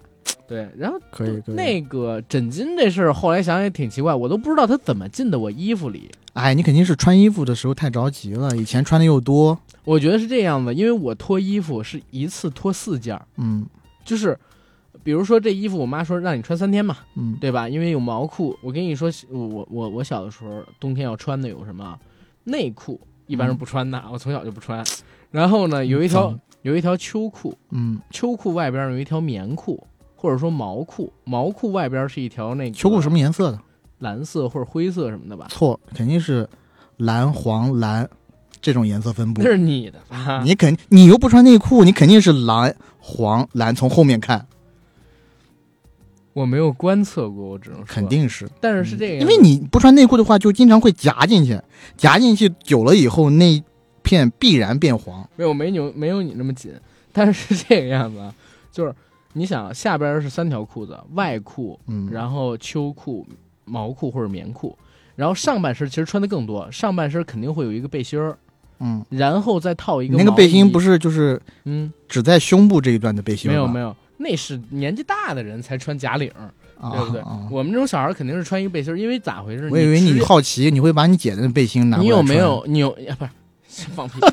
哎，你有没有就是直接穿毛衣不穿那个内衣过？不可能啊！对呀，这不就结了吗？啊就是你肯定要在毛衣里面再套一件衣服，要不然的话你多刺挠啊！不是嗯每个人都能像这个、呃于谦老师一样。我那会儿还说呢，我说你知道谁是中国第一个就是发明情趣内衣的人吗？嗯，于谦老师，因为他穿貂钉，对吧？他穿貂钉，是吧？然后我哎，你就想啊，一个比如说背心儿或者说秋衣，我们叫秋衣啊，嗯然后外边是一毛衣或者棉衣，然后再到外边是一外套。然后我每次脱衣服的时候呢，是直接把这外套拉开一点点拉链儿，然后从袖子开始脱，直接把所有的衣服全都脱下来，穿的时候再套进去，就一次 真他妈穿三件儿够懒的，我操！然后裤子也是一次性穿三件然后再折裤腿儿，把那个裤腿儿就是挤到一起的地方，再一次次给撑开。小的时候我都这样，就很懒，因为真的很冷，冬天的时候，你嗯你，但你们家不是有这种取暖的设备吗？我告诉你，暖气会遇到一个问题，它确实整个晚上都不吸，嗯但是到早晨的时候火力一定很小，OK，火力一小。你想外边零下十度、十五度，屋子里边虽然是零上，但也就八九度、十度、十几度这样的样子，嗯，还是很冷。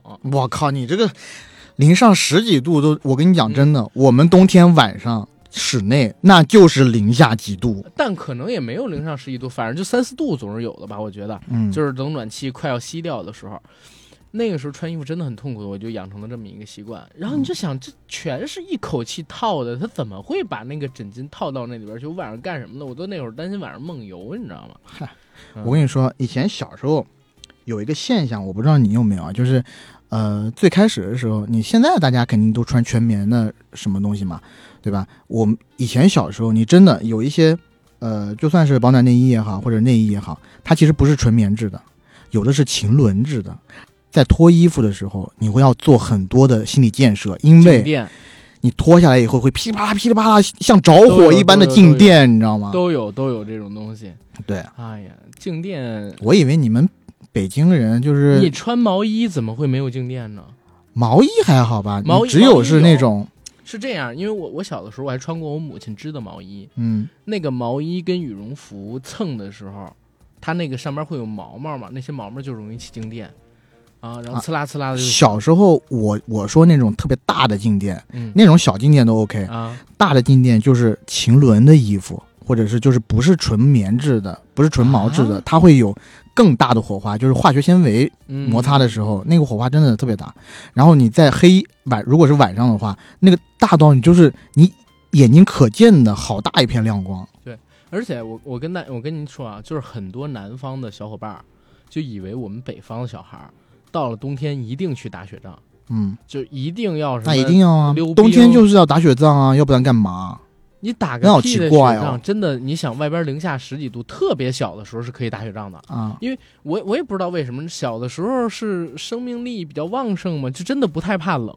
嗯我今天下楼的时候还看有几个小孩儿直接用手攥着那个雪在那堆雪人儿，嗯这搁现在我都不敢干的事儿，知道吗？小的时候这么做没问题的。嗯然后，所以我们是特别小的时候打雪仗，或者说在课间大家跑的时候打雪仗。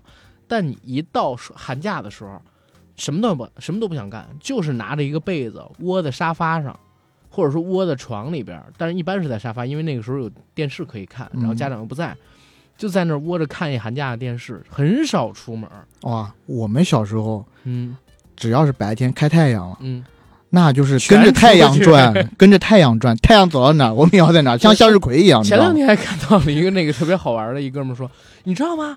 你只要看见进屋就把衣服全部都脱掉，然后跑到外面去晒太阳的，就一定是南方人。就是太阳出来的时候，嗯，如果要是一进屋看见太阳，也依旧把衣服过得死死的，就在屋里边瑟瑟发抖的，一定是北方来的同学。啊，北方跟南方人比起来，真的太不抗冻了。我以前，呃，你要说打雪仗，嗯，我们小时候也也打雪仗。就其实，其实我家那个地方有雪吗？我我就跟你讲，其实你别看南方就哦那边，我们几乎是年年下雪。嗯，有的地有的时候年景呢，它的雪很小，就是雨夹雪那种，嗯，嗯但也能稍微积起来一点嗯。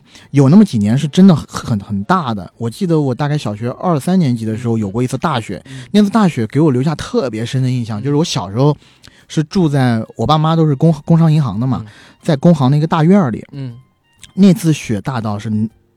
那次雪大到是我们整个大院打了一次雪仗，嗯男女老少再加在一起。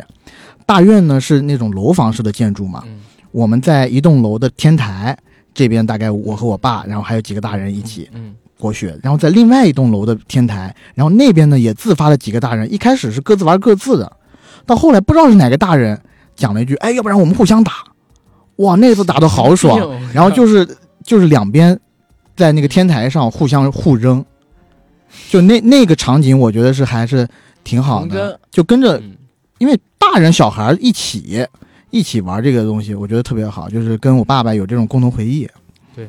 我我小的时候冬天最爱干的一个事儿，不是打雪仗，是吹泡泡。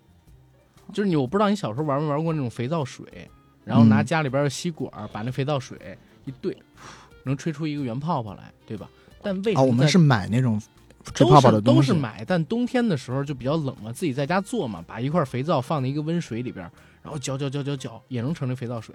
那你知道小时候我最爱干的是啥？就是冬天已经下雪了，因为北京每年都有雪，然后在雪面上吹出一个泡泡来，然后你一定要很轻把那个吸管拿走，然后你会眼睁睁看到那个泡泡特别漂亮的一点儿一点儿的冰花出现在那泡泡的身上，然后它变成一个冰泡泡，特别好看。就是你现在都可以去这个，比如说 B 站上搜，在雪地里吹泡泡，肥皂泡嗯被冻住，我从来没有看过这种东西。超漂亮。你知道雪花是六棱形的吧？嗯，就是还有各样各式各样的棱角，就非常美。然后当一个泡泡吐出来的泡泡在雪地上结冰的时候，它是一边旋转一边结冰的。你能看到一点点类似雪花那样六棱形的东西在那泡泡上面转，转着转着越来越多越来越多，然后它会蔓延出那种像那个树叶的纹理一样的小枝丫，然后逐渐变成一个整个的冰球，特别好看。我小时候特别爱玩这个东西，就在那雪地上边一个一个大泡泡，然后一点一点看着它们成冰。一定要等没风的时候玩。今年冬天你可以去试试，嗯就是一，但是你得等一个很冷的时候，或者在雪上这么吹泡泡，零下的时候才行。然后这这是一个玩法，还有一个就是你说到打雪仗，我们小学的时候有一个特别坏的事儿，就有一次打雪仗，是跟这个隔壁一个姓周的，我一个我们家邻居吧，算是在一条嗯街上，我们打雪仗，我花了五毛钱买了一袋儿那种就是特别小的那种气球，嗯，你知道吧？就是你一吹，大概能吹成拳头大小那那种气球，我在那气球里边灌水，然后冻起来，就是放在阳台上，操，那他妈不是要打死人？打不死人。为啥？因为那个东西呢，它不可能冻实了，为啥你得放一宿，它才能冻实了呀。啊？是啊就是你放几个小时的话，它就外边是硬的，啊，但是里边呢，它还是水，嗯，所以拿那个打人，我跟你说特别爽。你打到他身上之后，他先是疼，然后那个气球会爆开，爆开了之后，那个东西会碎掉，碎掉之后就是水粘在他身上，把那孙子冻得不要不要的，你知道吧？回到家以后，他们家就过来找我们家麻烦了。啊，你们这个玩的是比较野的，对但是北方打雪仗有好多那种装备，就是嗯现在你看在网上有卖那种打雪球神器，就比如说是那种，呃，一一个能扣到一起的东西，有点像那个压雪球嘛，精对精灵宝贝球一样，但是它是三个连在一起的，两边装上雪之后，中间一合，再一出来就是一特别圆的一雪球。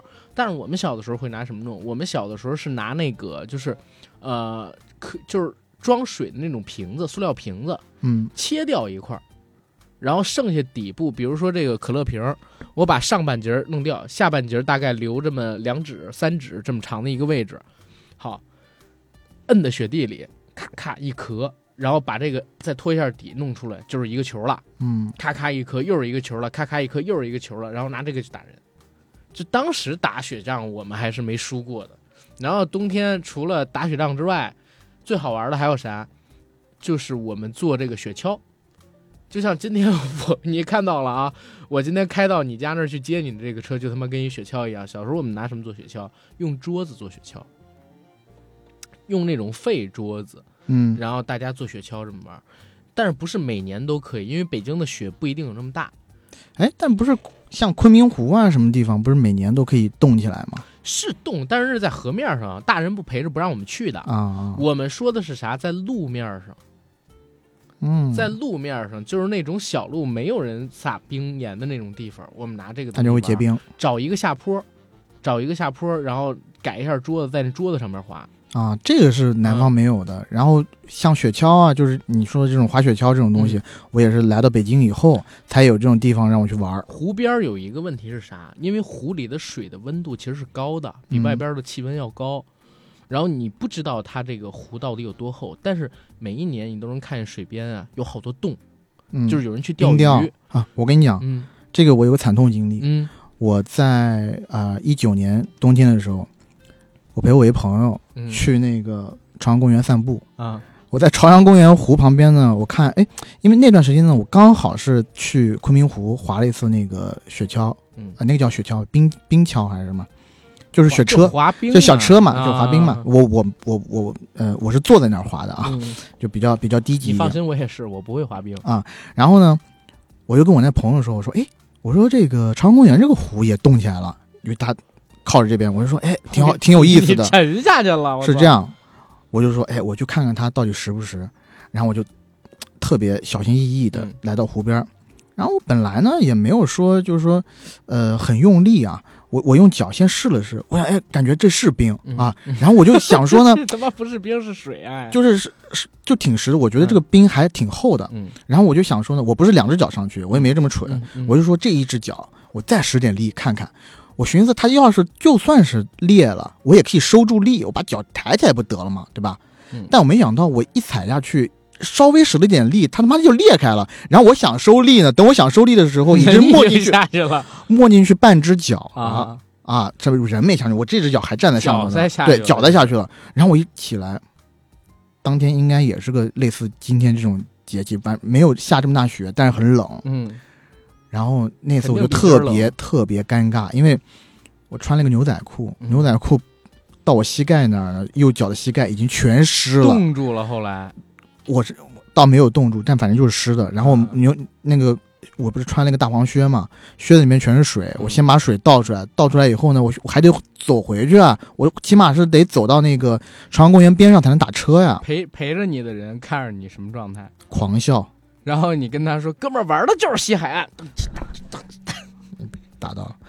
那那倒没有，他就是狂笑，然后他就到最后就不能跟他讲话，”嗯，然后他也不能看我，他一看我，他就觉得这逼特别可笑，你知道吗？然后当时我也觉得特别有面，特别没有面面面子。嗯然后，然后当时我也觉得特别没有面子，我当时什么都二话不说，我只跟他说了一句话：“我求求你现在帮我找条小路，我们出去。”我走，我以我这个情况，我是没有脸走大路的，就是太狼狈了，你知道吗？是然后我就找一条小路，然后钻林子这样出去。出去以后，我让他帮我挡着点，我然后打车，赶紧打车，赶紧回家。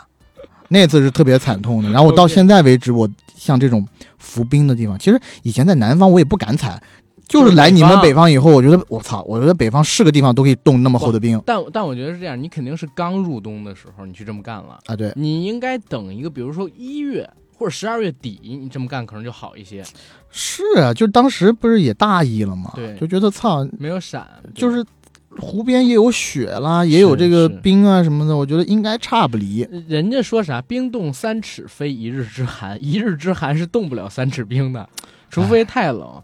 但我跟你讲，我小时候还有一个好玩的事儿，冬天因为要因因为要那个放炮嘛，嗯然后你知道有一种炮叫摔炮，嗯有一种炮叫滑炮。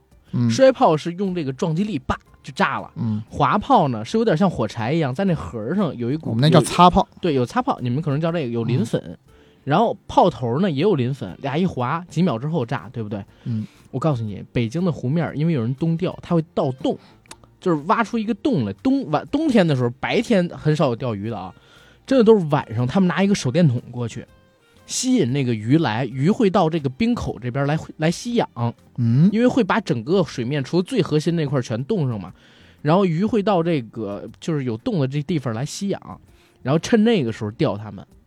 所以你每次你都能在晚上看见有人在那个湖面的或者说河面那个洞上架一个光嗯，照着那儿，然后放一个那个鱼漂进去。我小时候最爱干的是啥？他们晚上弄好洞，白天呢我就划一个那个滑炮丢扔进进去，把鱼都吓走。不是吓走，因为这个炮进了水里之后，它不是直接炸开，然后你也看不到水面有太大的东西，但是它有冰的话，就不一样了。比如说那个，我不知道你看没看过，就是咱们国家一些军事纪录片啊，在在那水里边放那个导弹，或者说放鱼雷，嗯你就看水上荡起一个小波，以为它没什么大的威力，对不对？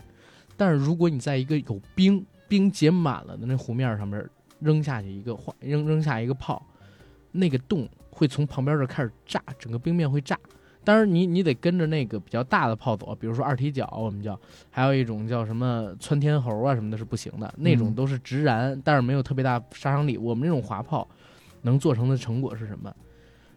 滑几个扔进去，然后你能看见那冰底下，噗噗它会有裂缝儿啊，啊，它会有裂缝儿，然后大家就玩这个。我们小时候有一同学姓于，他拿什么放？就是那种黄色的土炮，叫二踢脚。嗯小的时候叫二踢脚，有一个大概呃两指长的那么一个火鸟儿，把这个火鸟呢点着了，扔到那水里边去，然后有一次一个冰面，嘣就全炸碎了，就杀伤这么大。所以放炮那个时候炸湖也是我们很好的一个经历。我跟你讲，嗯我们那边呢，因为确实冻成冰的概率不是那么大，嗯尤其河啊，嗯河面基本上冻不成冰，对，而且河都是流动的。但是在一些小鱼塘里面，它嗯是有那种碎冰。但我们以前呢，在我的爷爷奶奶家不喜欢炸冰，因为其实我们玩炮仗的季节也基本上都是冬天，嗯嗯嗯，就过年那段时间嘛。你们这边有一种炮叫雷王吗？你你你可以说它的形态，我不记品牌名。啊，它就它这个炮的，我们统称有有一种炮就叫雷王，它就上面有一个碾子，嗯，然后是点着的，嗯然后那个炮呢威力特别巨大，你是千万不能拿在手上或者干嘛，是圆形的是吧？不是圆形，就是就有一个底座，然后上面是一圆形，会成大花的那种。呃不是不是，它就是炸，它不不是烟二踢脚，可不是烟花。二踢脚是你你你点了以后，它上去以后对棒把两下嘛，它它是它它有一个那个呃二踢脚是二踢脚是一下，但是它从地上起的时候会蹦一下，然后到上边再一下对啊，这就是两下嘛，啊，它那个就是个炸药，就是炸的，就平就在地炸地，面炸。就在地面炸。那个所以叫雷王，那个东西呢，在我们那边特别流行，而且特别恐怖。你知道，我们就拿来炸东西啊。啊，我们最喜欢干的是就是炸屎、炸牛粪，找一个人过去牛粪，我操炸到就就是那牛粪不是很大一坨吗？我操，有一虾仁儿不是，我跟你讲啊，就是牛粪不是很大一坨吗？嗯，你先把那个雷王插进去。啊，你们农村没有见过吗没？有，我我们这边说是农村，好歹北京的农村我们也不种地呀。啊，anyway，我在那个我爷爷奶奶家那边，他们有牛啊什么东西，牛粪很大一坨，然后把那个呃雷王呢放在那个牛粪的中心，留出个鸟儿，然后找一个倒霉孙子去点，点着以后你就得赶快跑，他大概只有两到三秒的反应时间，你嗯跑了以后，那个声音大到，因为它为什么叫雷王呢？就因为它声音非常非常巨大，大了以后，那个牛粪就会被整个炸开，然后天女散花，就看谁淋的少，淋牛粪淋的少，因为神经病，我操！因为我们就一开始大家都离得很远嘛，嗯只有点火的那一个人倒霉，但后来我们觉得不够刺激，大家都要从点火那一刻往外跑，两三秒的时间跑不够，不够，就是它那个爆炸范，就是那个牛粪撒下来的范围太大了，然后大家都会淋到，但那个时候就觉得刺激，刺激，刺激。你没有玩过这种？我没炸过牛粪，雷王很危险但是我们试过，就是炸公共厕所，是真的。啊，嗯，那你这个更恶心，但你直接是人屎了，你都。但是我们都不在那儿，因为你知道为什么要炸公共厕所吗？你们啊那是等着被淋，我们不是公共厕所，你扔完了之后你就跑，就是没有人的时候，谁他妈真敢炸有人的时候，哦那要被人抓到怎么办？我们就是我们玩的就是玩这个，钱，而且而且我们有一个朋友，就是小时候玩雷王啊，嗯炸的鱼炸的晚了，他手指被炸掉半个，啊，就那个特别有有有有，特别就是它的那个炸药量可能比较大，因为有的以前那种东西，有的可能也是三无产品啊，嗯，就是碾子短了，然后烧的快了，有一年，呃，因为我们家每年是这样，呃，三十晚上过十二点必放炮，然后破五放炮，初一放炮。然后我呢，基本上是从上二年级开始就承担了我们家所有放炮的任务。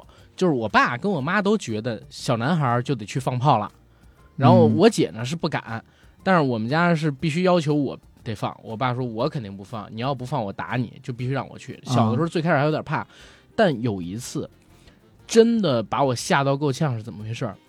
是我妈买了很多卷那种鞭炮，嗯有一卷鞭炮不是红色的，它是用报纸油报纸包着的，然后呢是有点像二踢脚，你知道那种棕黄色的纸，但它啊是很多小个的棕黄色的纸编成的这么一个鞭炮，那个捻儿呢看上去很长，但我不知道为什么它那个捻燃起来特别快，就一瞬间。正常情况下，点完鞭炮，你跑出好几步，可能一秒两秒之后才开始炸，对不对？嗯那个捻刚点完，我就开始呲啪啪啪就开始爆，嗯真的，当时就在我腿边儿，然后我往外跑，有的炮就崩到我背上，还好就是北方冬天穿的比较厚，就没什么。嗯对，然后还有一次是，有一种有一种就是连环的那种鞭炮，它是需要用砖头抵住，然后你点点完了之后，它会嘣响一声到上边去放出一个花来，嗯我不知道那个东西叫什么啊，好好好像就是礼花吧，但是很多很多个，点一下的话能响十几二十个。嗯，然后那就是烟，那就是那呃个焰烟花烟烟花对焰火，但有一次，我是放完那个炮之后，我躲嘛，那个炮砖头没有抵住，它倒了，啊，打到你自己没往你这边打，没有，我我因为我比较聪明，我躲起来了嘛，我躲到我们家中间，我们家院子当中有一棵树，有一棵大槐树，嗯是我生我的时候我奶奶栽下去的，现在已经很多年了。那棵树跟我一样大，被我的尿液滋灌着成长起来的一个嗯尿、一个大树。然后我不是说我有时候做梦梦见那个树上有一个大茧，里边有蝴蝶嘛，嗯就是那棵。然后我就躲在那个树后边，往常呢都是在这树后边堵着耳朵，等会儿然后就出去了。那一天真的特别惊险，我都感觉要炸死我。那个雷倒了之后呢，它是平地，然后往院子里边然后乱射乱射，嗯因为我们家有台阶，那个台阶呢往上走大概八九层或者说十层才是我们家的那个房子嘛。十级台阶，然后这个台阶儿就会把这个打到上边去的礼花再弹回去，就弄到整个院子里都是互相乱弹的那种礼花。嗯，我躲在那个树后边，就旁边我就仅仅能看见，梆炸起了一个，后面梆炸起了一个，我就像身处于长津湖，你知道吗？我靠，第七穿插连小队阿甘，我当时真的特别害怕。然后呃，这种经历北方小孩有的特别多，因为北方放炮好像比南方猛。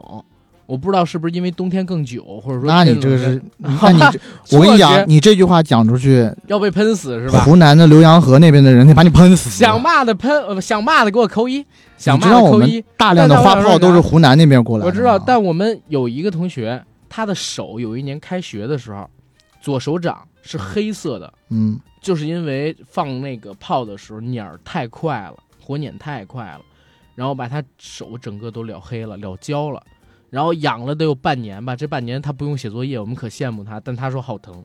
啊，啊以前我们那个家长都会以就是谁谁谁放这种鞭炮，把眼睛炸瞎了来吓唬我们。但我们有一年，就是但家长还会逼着你放，这不挺？不不不，我们家长从来不逼我放啊啊，我们家里放炮都全是我爸去弄。嗯然后呃，我们那边的习俗是除夕夜吃饭之前要放鞭炮，对，然后凌晨零点要放鞭炮，然后第二天早上起来又要放鞭炮。那鞭炮大概是几千响的那种，就很快的那种嘛。然后呢，遍地红。我我爸呢是这样，一般我们放鞭炮呢是在这个呃爷爷奶奶老家那边，我们过年的时候也会去那儿。但是你等到回到城市以后，我们城市不是住楼房吗？住在楼房里，我爸也得放炮，啊，也得放鞭炮。那个楼房鞭怎么放鞭炮啊？就是，呃，我们家阳台，我们家那种楼呢 是没有电梯的，嗯。它大概总共就六六七层，六层，啊，然后它那个那呃，就是那个楼梯啊，就像比较老式的北京的这种嗯。呃楼房一样，嗯，它楼梯是敞开式的，它是放在外面的，等于说呢，家家户户呢都会在那个楼梯上放炮。其实现在放鞭炮，其实现在想起来是挺不符合安全规定的啊，但以前反正大家都这样，尤其是有什么新家搬家啊，你一定要在前面点一串，对然后这样子涨涨人气嘛。那一年，我爸因为这个事儿大骂我，大打了我一顿，你知道为啥？啊？你把人家玻璃炸了？不是我爸放嘛？不是我放，啊那一串三千响的鞭炮，嗯，我爸呢确实有几个好朋友，可以给他供上，基本上是我们那边最好的鞭炮。好的鞭炮好在哪儿？就是响声大，然后震度也大，然后响的快那，么快，呃不烧的很快，嗯，就是啊响的非常快。我我知道那种好鞭炮嗯是、它虽然是长鞭炮啊，嗯，响的是很快很响，但是呢没有次等的那个那么快，就是很啊均匀的弄完。它非常均匀，但它响的特别快，啊，就炸的特别快。然后那一年呢，可能是我有点紧张吧，因为我跟我爸第一次见这种阵仗，然后又在那个楼梯间里，我就很怕他那个东西崩崩到家里来。嗯，然后我们家不是防盗门嘛，我爸呢在那儿点点 一点好，你把你爹锁外边了。对对对，你听我说呀，就是我爸不是在外面点吗？嗯，他一点完就开始炸起来了，炸起来以后，我把我爸忘了，我就把那个防盗门一关，我操，然后就噼里啪啦响，响了一开始响，我在记起，哎，我爸他妈去哪儿了？然后这个时候，啊，他想的非常快，三千响啊！你想不到大概两三分钟就弄完了。然后等我再打开门，哇，那个烟特别特别大，我就看着烟雾弥 烟雾弥漫当中，一只手伸进来，我就看到一只手叭的一个巴掌把我扇过来，把我扇到地上去了。我爸就当时就喷了一句，喷了我一句话，就说：“你他妈是想把你老子给弄死啊你要弑父，！”然后那会儿就要做哪吒，我我当时真的震惊了，就是我，就当时真的也没想到，嗯我想着我爸可能可以往上跑或者怎么样，你知道吗？但谁想到我爸跟我想的相反，当时也没对好，你知道吗？我爸一点完就往家门口这边冲，结果他一到家门口，发现门被关了，然后又炸起来了。我爸说只能拿那他的大衣捂住头，蹲蹲在那个。我的门和那个墙壁的一个角落，然后用那个大衣隔着那些爆，瑟瑟发抖，啊等等完了两分钟，然后我爸我觉得那两分钟在我爸生命里应该算挺漫长的。然后等那个门一开，他迫不及待的就赏我一嘴巴子，然后那一嘴巴子确实挺结实啊，但是确实我当时也是挺不，就是也有点吓到了，因为我我也怕把我爸你知道怎么着了吗？但是我爸确实也是条汉子，我没有在，起码在爆炸的过程当中，我没有听到有人在外面拍门，可能他也不敢，可能 他也不敢。你爸叫时空世子人，知道吗？哇，他那个，他那个，那那一串鞭炮的那个响啊，在我就是在我脑海中久久不能回去，而且他真的就是特别有戏剧性，就是一打开门，烟雾轰的一下冲进来，然后你正是什么都看不清楚的时候，在烟雾中捉住一只手，就在你左边，啪的他妈给你一嘴巴子，爽你爸成黑人了吗？当时啊！倒没有，但是他那个衣服确实好像被烧了几个洞，坏掉了。对对对就是以我爸讲，不就是他就是蹲蹲蹲，就蹲在那个角落嘛，也不敢不不敢露出任何身体的任何部分，然后就在那儿，然后烟雾，就你想，我们进到，就你在平地上，然后那个呃，如果点鞭炮的话，它燃出了那种硝烟，你都有点刺鼻嘛。本身就在楼梯间那么窄的地方，我爸说在后面呼吸都呼吸困难，你知道吗？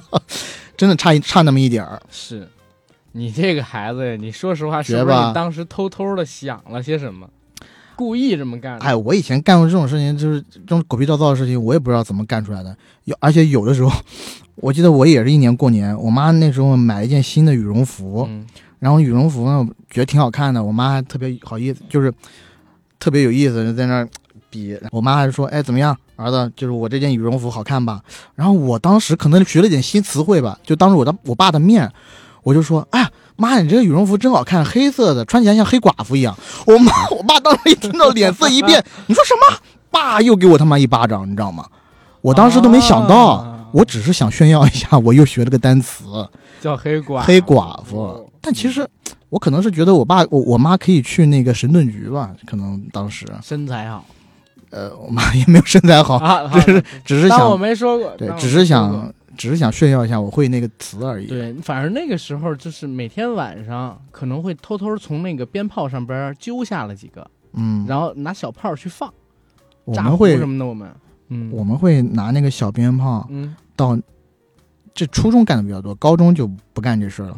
初中呢，拿着小鞭炮到男厕所里面去吓我们同学，嗯男厕所就蹲坑，而且，呃，我不知道现在的学校啊，以前我们那种学校蹲坑都是敞开式的，就大家蹲在那儿可以看到对方的屁股，所以我在高中一直到高中，高中我从来没有在学校里面上过大号，你啊，我从来没有，我任何只要想要上大号了，我就是举手请假，我说回家，我说我今天上不了课了，我痛，肚子痛，就请一天假。说到这个冬天，我跟你讲，北方的冬天有一个事儿是我们必干的，嗯，看小品。你们南方相比我们这个北方的小品文化就逊色很多，狗屁，我们那也是赵本山赵本山门下走狗。少吧？我我很少看到有，嗯比如说特别南方的朋友，然后他们是嗯特别南方，我还不算特别南方。安徽那边也是啊，安徽有一些地方呢，它其实是有一些北方的。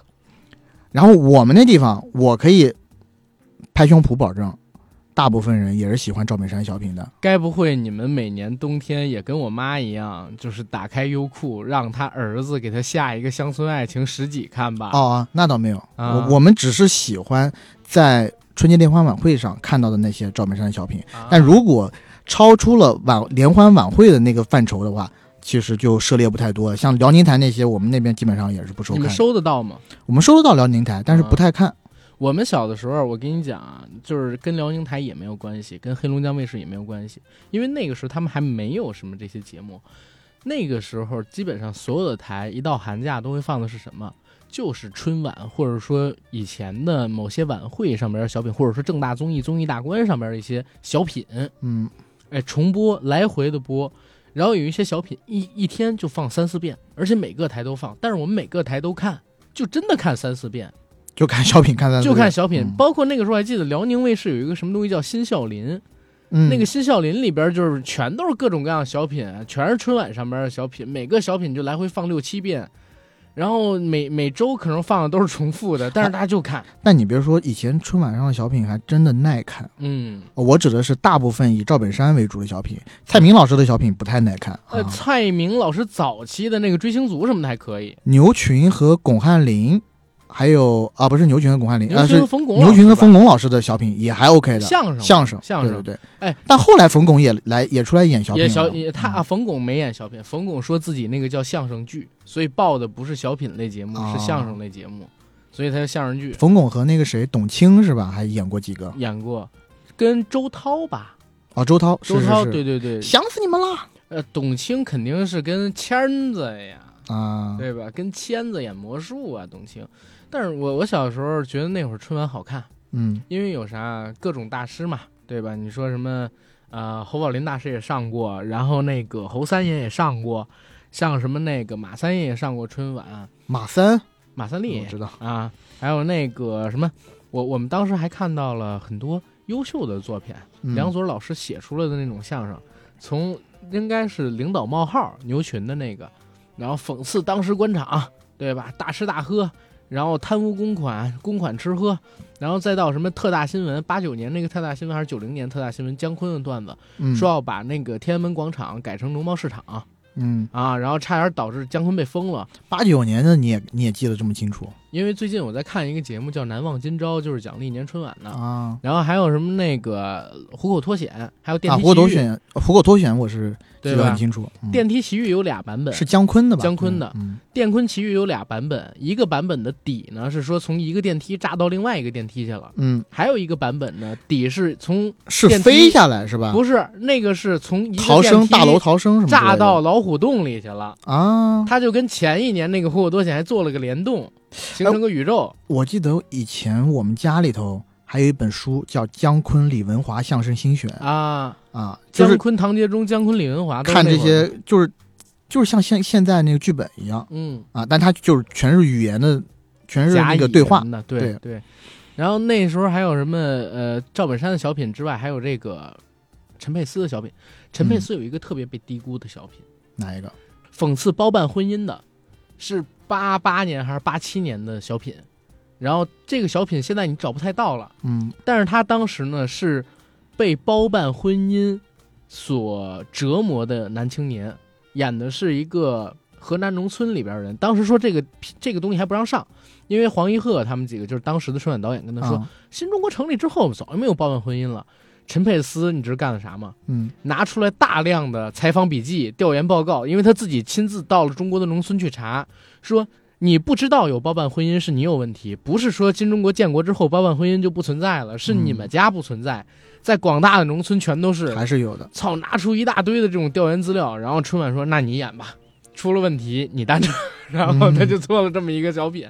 后来这小品确实看不太到了，就是那个时候的冬天过得蛮有意思的吧，因为大家也出不去，南方可能出去玩的时候会多一些，我们北方就是在家里边泡着，南方嗯冬天其实也就是呃，如果是说过年的话啊，嗯嗯，呃，大部分也是在家里头打麻将啊、打扑克啊。我觉得只要是冬天，我们都是在家待着，因为东北方有暖气，而且冬天真的太冷了，嗯，南方会在太阳地底下打扑克、打麻将，对向日葵，就是真的是向日葵。这哎，比如说早上麻，你看麻将桌是在那儿呢，哎，下午一看，哎，麻将桌换地方了啊，太阳晒不到了，要到另外地方去。我冬天印象比较深的就是一到六日，平时上学啊，或者说晚上回到家写完作业之后，我呢，比如说看动画片儿，我姐呢也看动画片儿，然后我们要帮我妈拿那个毛线球，抻着嗯那毛线，因为我妈要织毛衣什么的。啊，小的时候啊，稍微大点儿之后就没有了。然后又或者呢，就是我妈会在一屋小的时候，我真的很佩服家长一点是哪儿，每天都要做饭，嗯，而且每天都做好几个菜。然后你看着他们好像做起来挺容易的，但是快啊。但是仔细一想，其实也做一个多小时。哎你知道我们家、嗯以前我们，我不知道你啊，就是我初我包括初中到高中，嗯，我每天中午都是回家吃饭的。呃，我我上高中之前也是，啊，我一一直到高中，一直到高考，我都是中午都是回家吃饭。嗯，然后我爸也是每天中午回来做饭，不是阿姨做啊，呃，我爸妈会轮番做，轮番做，对，但我爸手手更快一点，嗯。就三下五除二就给三四个菜就给炒出来。嗯。啊然后我记得，反正我小时候了，火锅什么的也只有冬天才可以吃，因为自己家做火锅嘛。，然后火锅涮的，呃，牛肉也涮过，但我不知道我们为什么小时候吃羊肉吃的非常少，在我们家。北京基本上我小时候吃的都是羊肉，对我们自己家做的。我们羊肉吃的少，而且嗯有的时候甚至会涮鱼头锅。你们那边清真的人不多吧？我们这啊边也是因为北京这边清真比较多嘛，然后就我们每次买就是是这个样子啊，羊肉呢自己家是切不出来的，嗯，就是你肯定得到外面去买。要是你懒得买呢，可能就在小超市里边买那种片儿装羊肉。嗯但是你要是有时间，你肯定去一个清真店，对吧？然后看着人种，因为他那边是放血的，然后而且他们这边的那个羊肉肯定好，啊，我们确实，你嗯要、你要这么说的话，我也想到，因为我们那边几乎是没什么看不见什么回民，对，然后街上的那些什么兰州拉拉面馆啊，什么都是从外地过来的。嗯嗯我们那边呢，就是吃猪肉，嗯，有点像达达杀猪菜那意思。过年有一个，呃，怎么讲到过年？但反正 anyway，冬天吧，冬天，嗯，很多这种农村的家庭呢，就会杀猪，我们就会会去看杀猪。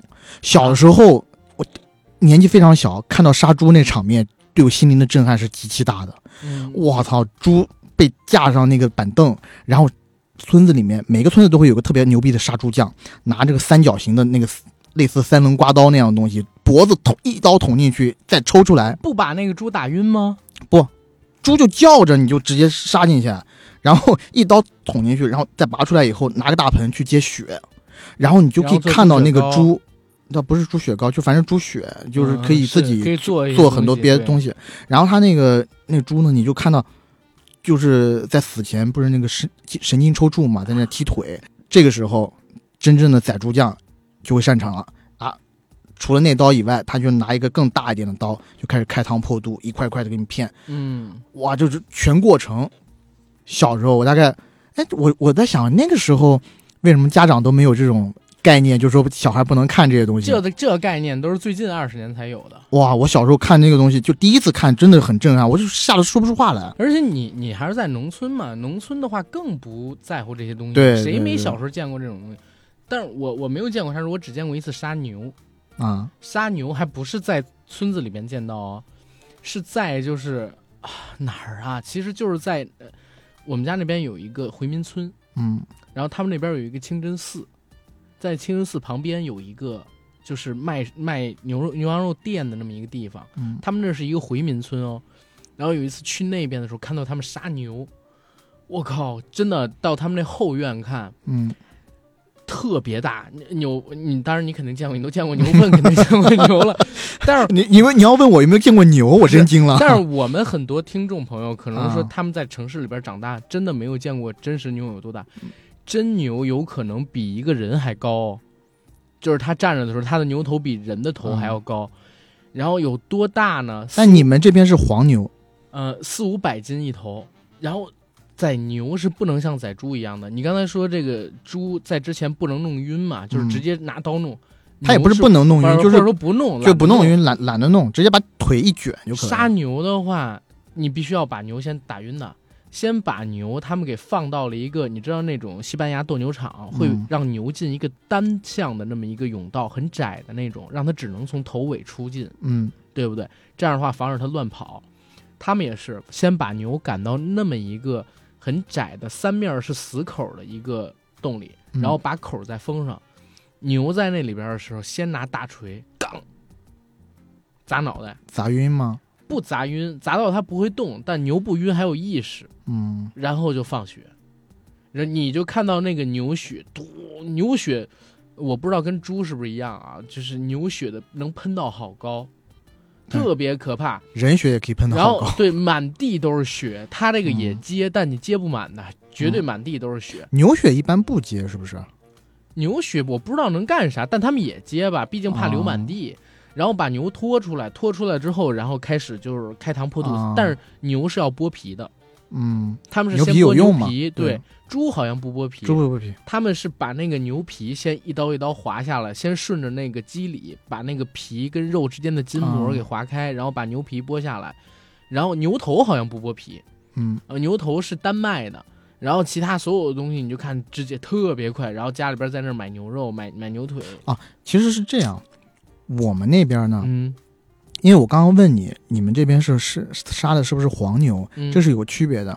黄牛的脚呢比较小，而且是通体是黄色的。啊，是的，是的，我们家那边呢，大部分农村里头是水牛，嗯水牛的脚很大，水牛是通体是黑色的。那个牛呢不是食用牛，是耕牛。嗯，杀耕牛是犯法的，一般是等它老死。古代也是的，对，一一般是等它老死，就是你，比如说你开车撞到耕牛，好像也是犯法的。嗯，你不能把牛杀死，所以呃，我们那边确实杀牛杀的比较少，就看杀牛看的看的比较少。但我冬天吃过兔子肉，抓到的，啊，因为因为我们家很正常有你啊，不方正常吗？很？正常。啊。哦，我在北方好不正常，因为我们家是也不是说有一个厂子嘛，然后嗯做石料生意的，然后那个厂子呢就很偏，嗯。它是贴近那个原产地，因为石头是要从山里挖出来的，嗯。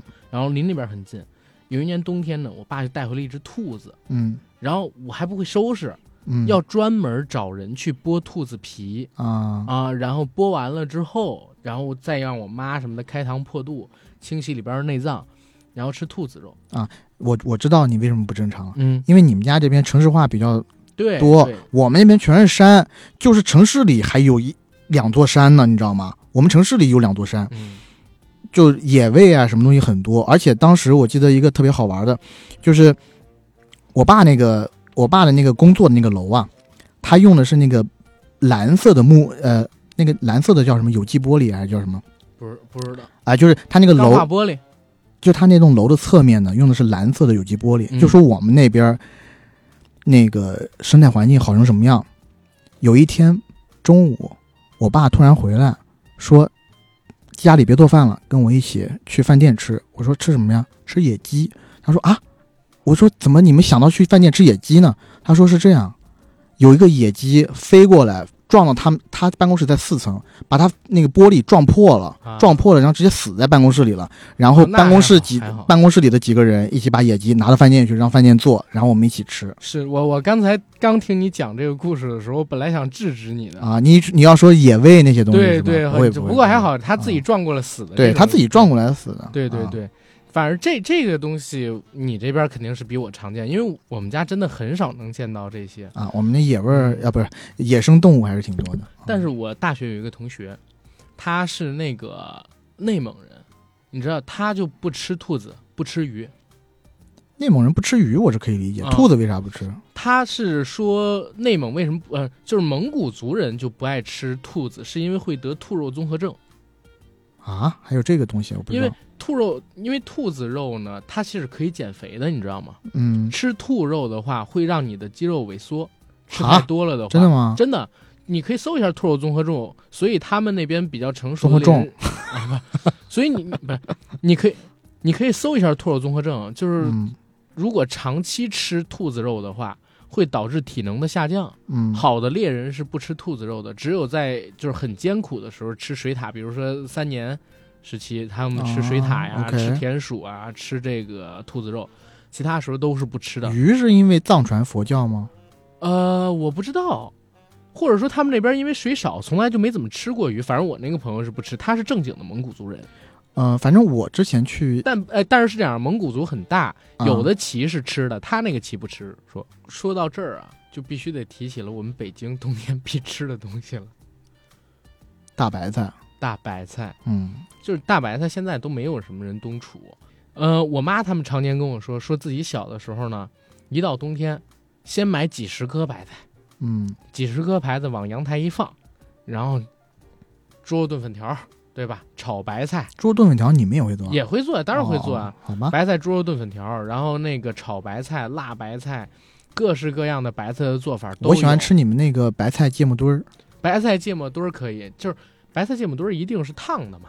嗯对吧？现在都用娃娃菜了，比那会儿讲究。但是我就记得小的时候，我吃就是一到冬天有三样东西：土豆，嗯，啊、哎呦土豆，我一听到我就不想吃。我最讨厌吃的几个东西，豆腐，啊然后而且是冻豆腐然后还有这个白菜。然后北方的冬天真的就把这豆腐呢切成块儿，嗯，然后放在那个阳台上，第二天绝对成蜂窝状冻豆腐。然然后一，煮，而且这种冻豆腐还不是你现在吃火锅吃到的那种冻豆腐，它有一种怎么说呢？有一种特别自然的那种口感，它不它不绵。就现在很多那种冻豆腐，你一抿就化掉了，啊，不好吃。然后自己家做的这种冻豆腐呢，就是是有韧性的，会弹的，OK，而且要煮好久才能熟。人家说千滚豆腐万滚鱼嘛，对吧？就是说这个豆腐你得煮的时间够久，才能让它吸足汤汁这个味儿。拿它用来炖鱼，真的是一绝。但是小的时候要吃腻了，但是现在长大了，真的，哎，说的都流口水，非常渴望这个味道，想哎找回来。但你说这个就是像我们那边冬天的时候哈，会有一种呃民间的吃食，嗯我们叫冻米糖，冻米糖是啥？它其实是那个米米嗯蒸熟，蒸我具体的怎么做的我真的也不太清楚啊。嗯它是把米蒸熟，蒸熟了以后呢，呃，在里面放糖啦、芝麻啦，然后反正是糖味的东西，嗯然后会有那种模具把它压压实了以后，然后再好像是把它烘干吧，烤干，烤干以后，它就是一块一块的立方体的糖，你可以把它切开，有一点像切糕，但不跟切糕不一样，因为它那里面全是米。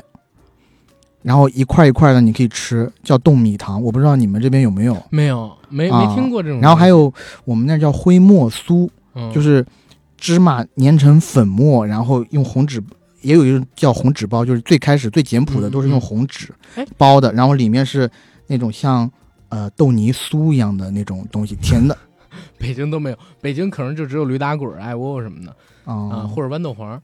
但是你有没有吃过一种东西叫米花？就是用大米做的那种爆米花，啊，我吃过，就很小的那个对对对，白色的那种。米老头里边是那个，但是是碎的。真正的那个大米花可以用油炸，然后也可以用那个爆米花那个机子去爆，然后很嗯好吃。我我觉得那个没有呃玉米做的爆米花那么脆，但是那个真的好好好好味呀。啊，好吧，行，我我觉得今儿聊了好多这个有的没的啊，然后其实聊的最多的还是童年的一些记忆，到现在为止，我们这对冬天的一些回忆吧，嗯，然后我们硬核电台，大家如果听我们现在这几期的开场的话，应该已经知道我们被一个科技品牌一物未来包了播出了。啥叫包？叫啊冠名冠名播出嘛？在我这儿就是包了，好，人家一共是灌了我们十期节目，所以呢，每期的头尾我们要给他们做一个广告的展示。一物未来这家公司呢是一个新兴的科技品牌，他们的拳头产品呢其实是一款自适应的声波电动牙刷。大家如果去各大电商平台搜索，也可以搜得到一物未来他们本身的这款牙刷。然后在嗯我们录制节目之前签下合同之后，AD 和我也已经收到了品牌方寄送过来的试用样品，我们两个人对它的感受还是非常不错的。这款牙刷它的震动感非常强，据说呢可以到达每分钟四万两千次，而且呢还有清洁、亮白、敏感、舒缓、按摩五种基础模式和无线充电底座。颜色呢基本上是以黑白为主，OLED 屏也可以帮助大家看到更清晰的关于这部牙刷内部结构以及它产品性能的介绍。而且最牛的地方是哪儿？这款牙刷它其实有一个记忆功能，就是可以跟随你的使用习惯去改变它的振动频率。达成一个最适合你的震动模式，哇，这么智能，对所以它才说是定位中高端的这么一个牙刷嘛。嗯，然后我们节目在给他们做推广的这段时间里边呢，正好也是赶上双十一。如果各位有对中高端的电动牙刷有需求的话，想了解电动牙刷这样物品适不适合自己的话，可以到各大电商平台去搜索一下一物未来，他们正好有活动有折扣。一物未来的物，这个我要和大家说一下，是日字旁，每日三省吾身的吾，上午下口的那个五。大家可以到各大电商平台去进行搜索，然后我觉得我们本期节目就可以做到这儿了。想加群的加 J A C K I E L Y G T 的个人微信，让他拉您进群，和我们一起聊天打屁。想加北京、上海、广州、深圳这些群的朋友呢，请在加阿甘的时候备注好你所在的城市，就会拉你进不同的群，好吧？嗯然后我们本期节目到这儿结束。这周呢，我们的更新频次会高一些，应该预期还有两期节目。然后谢谢大家，拜拜谢谢。大家。嗯。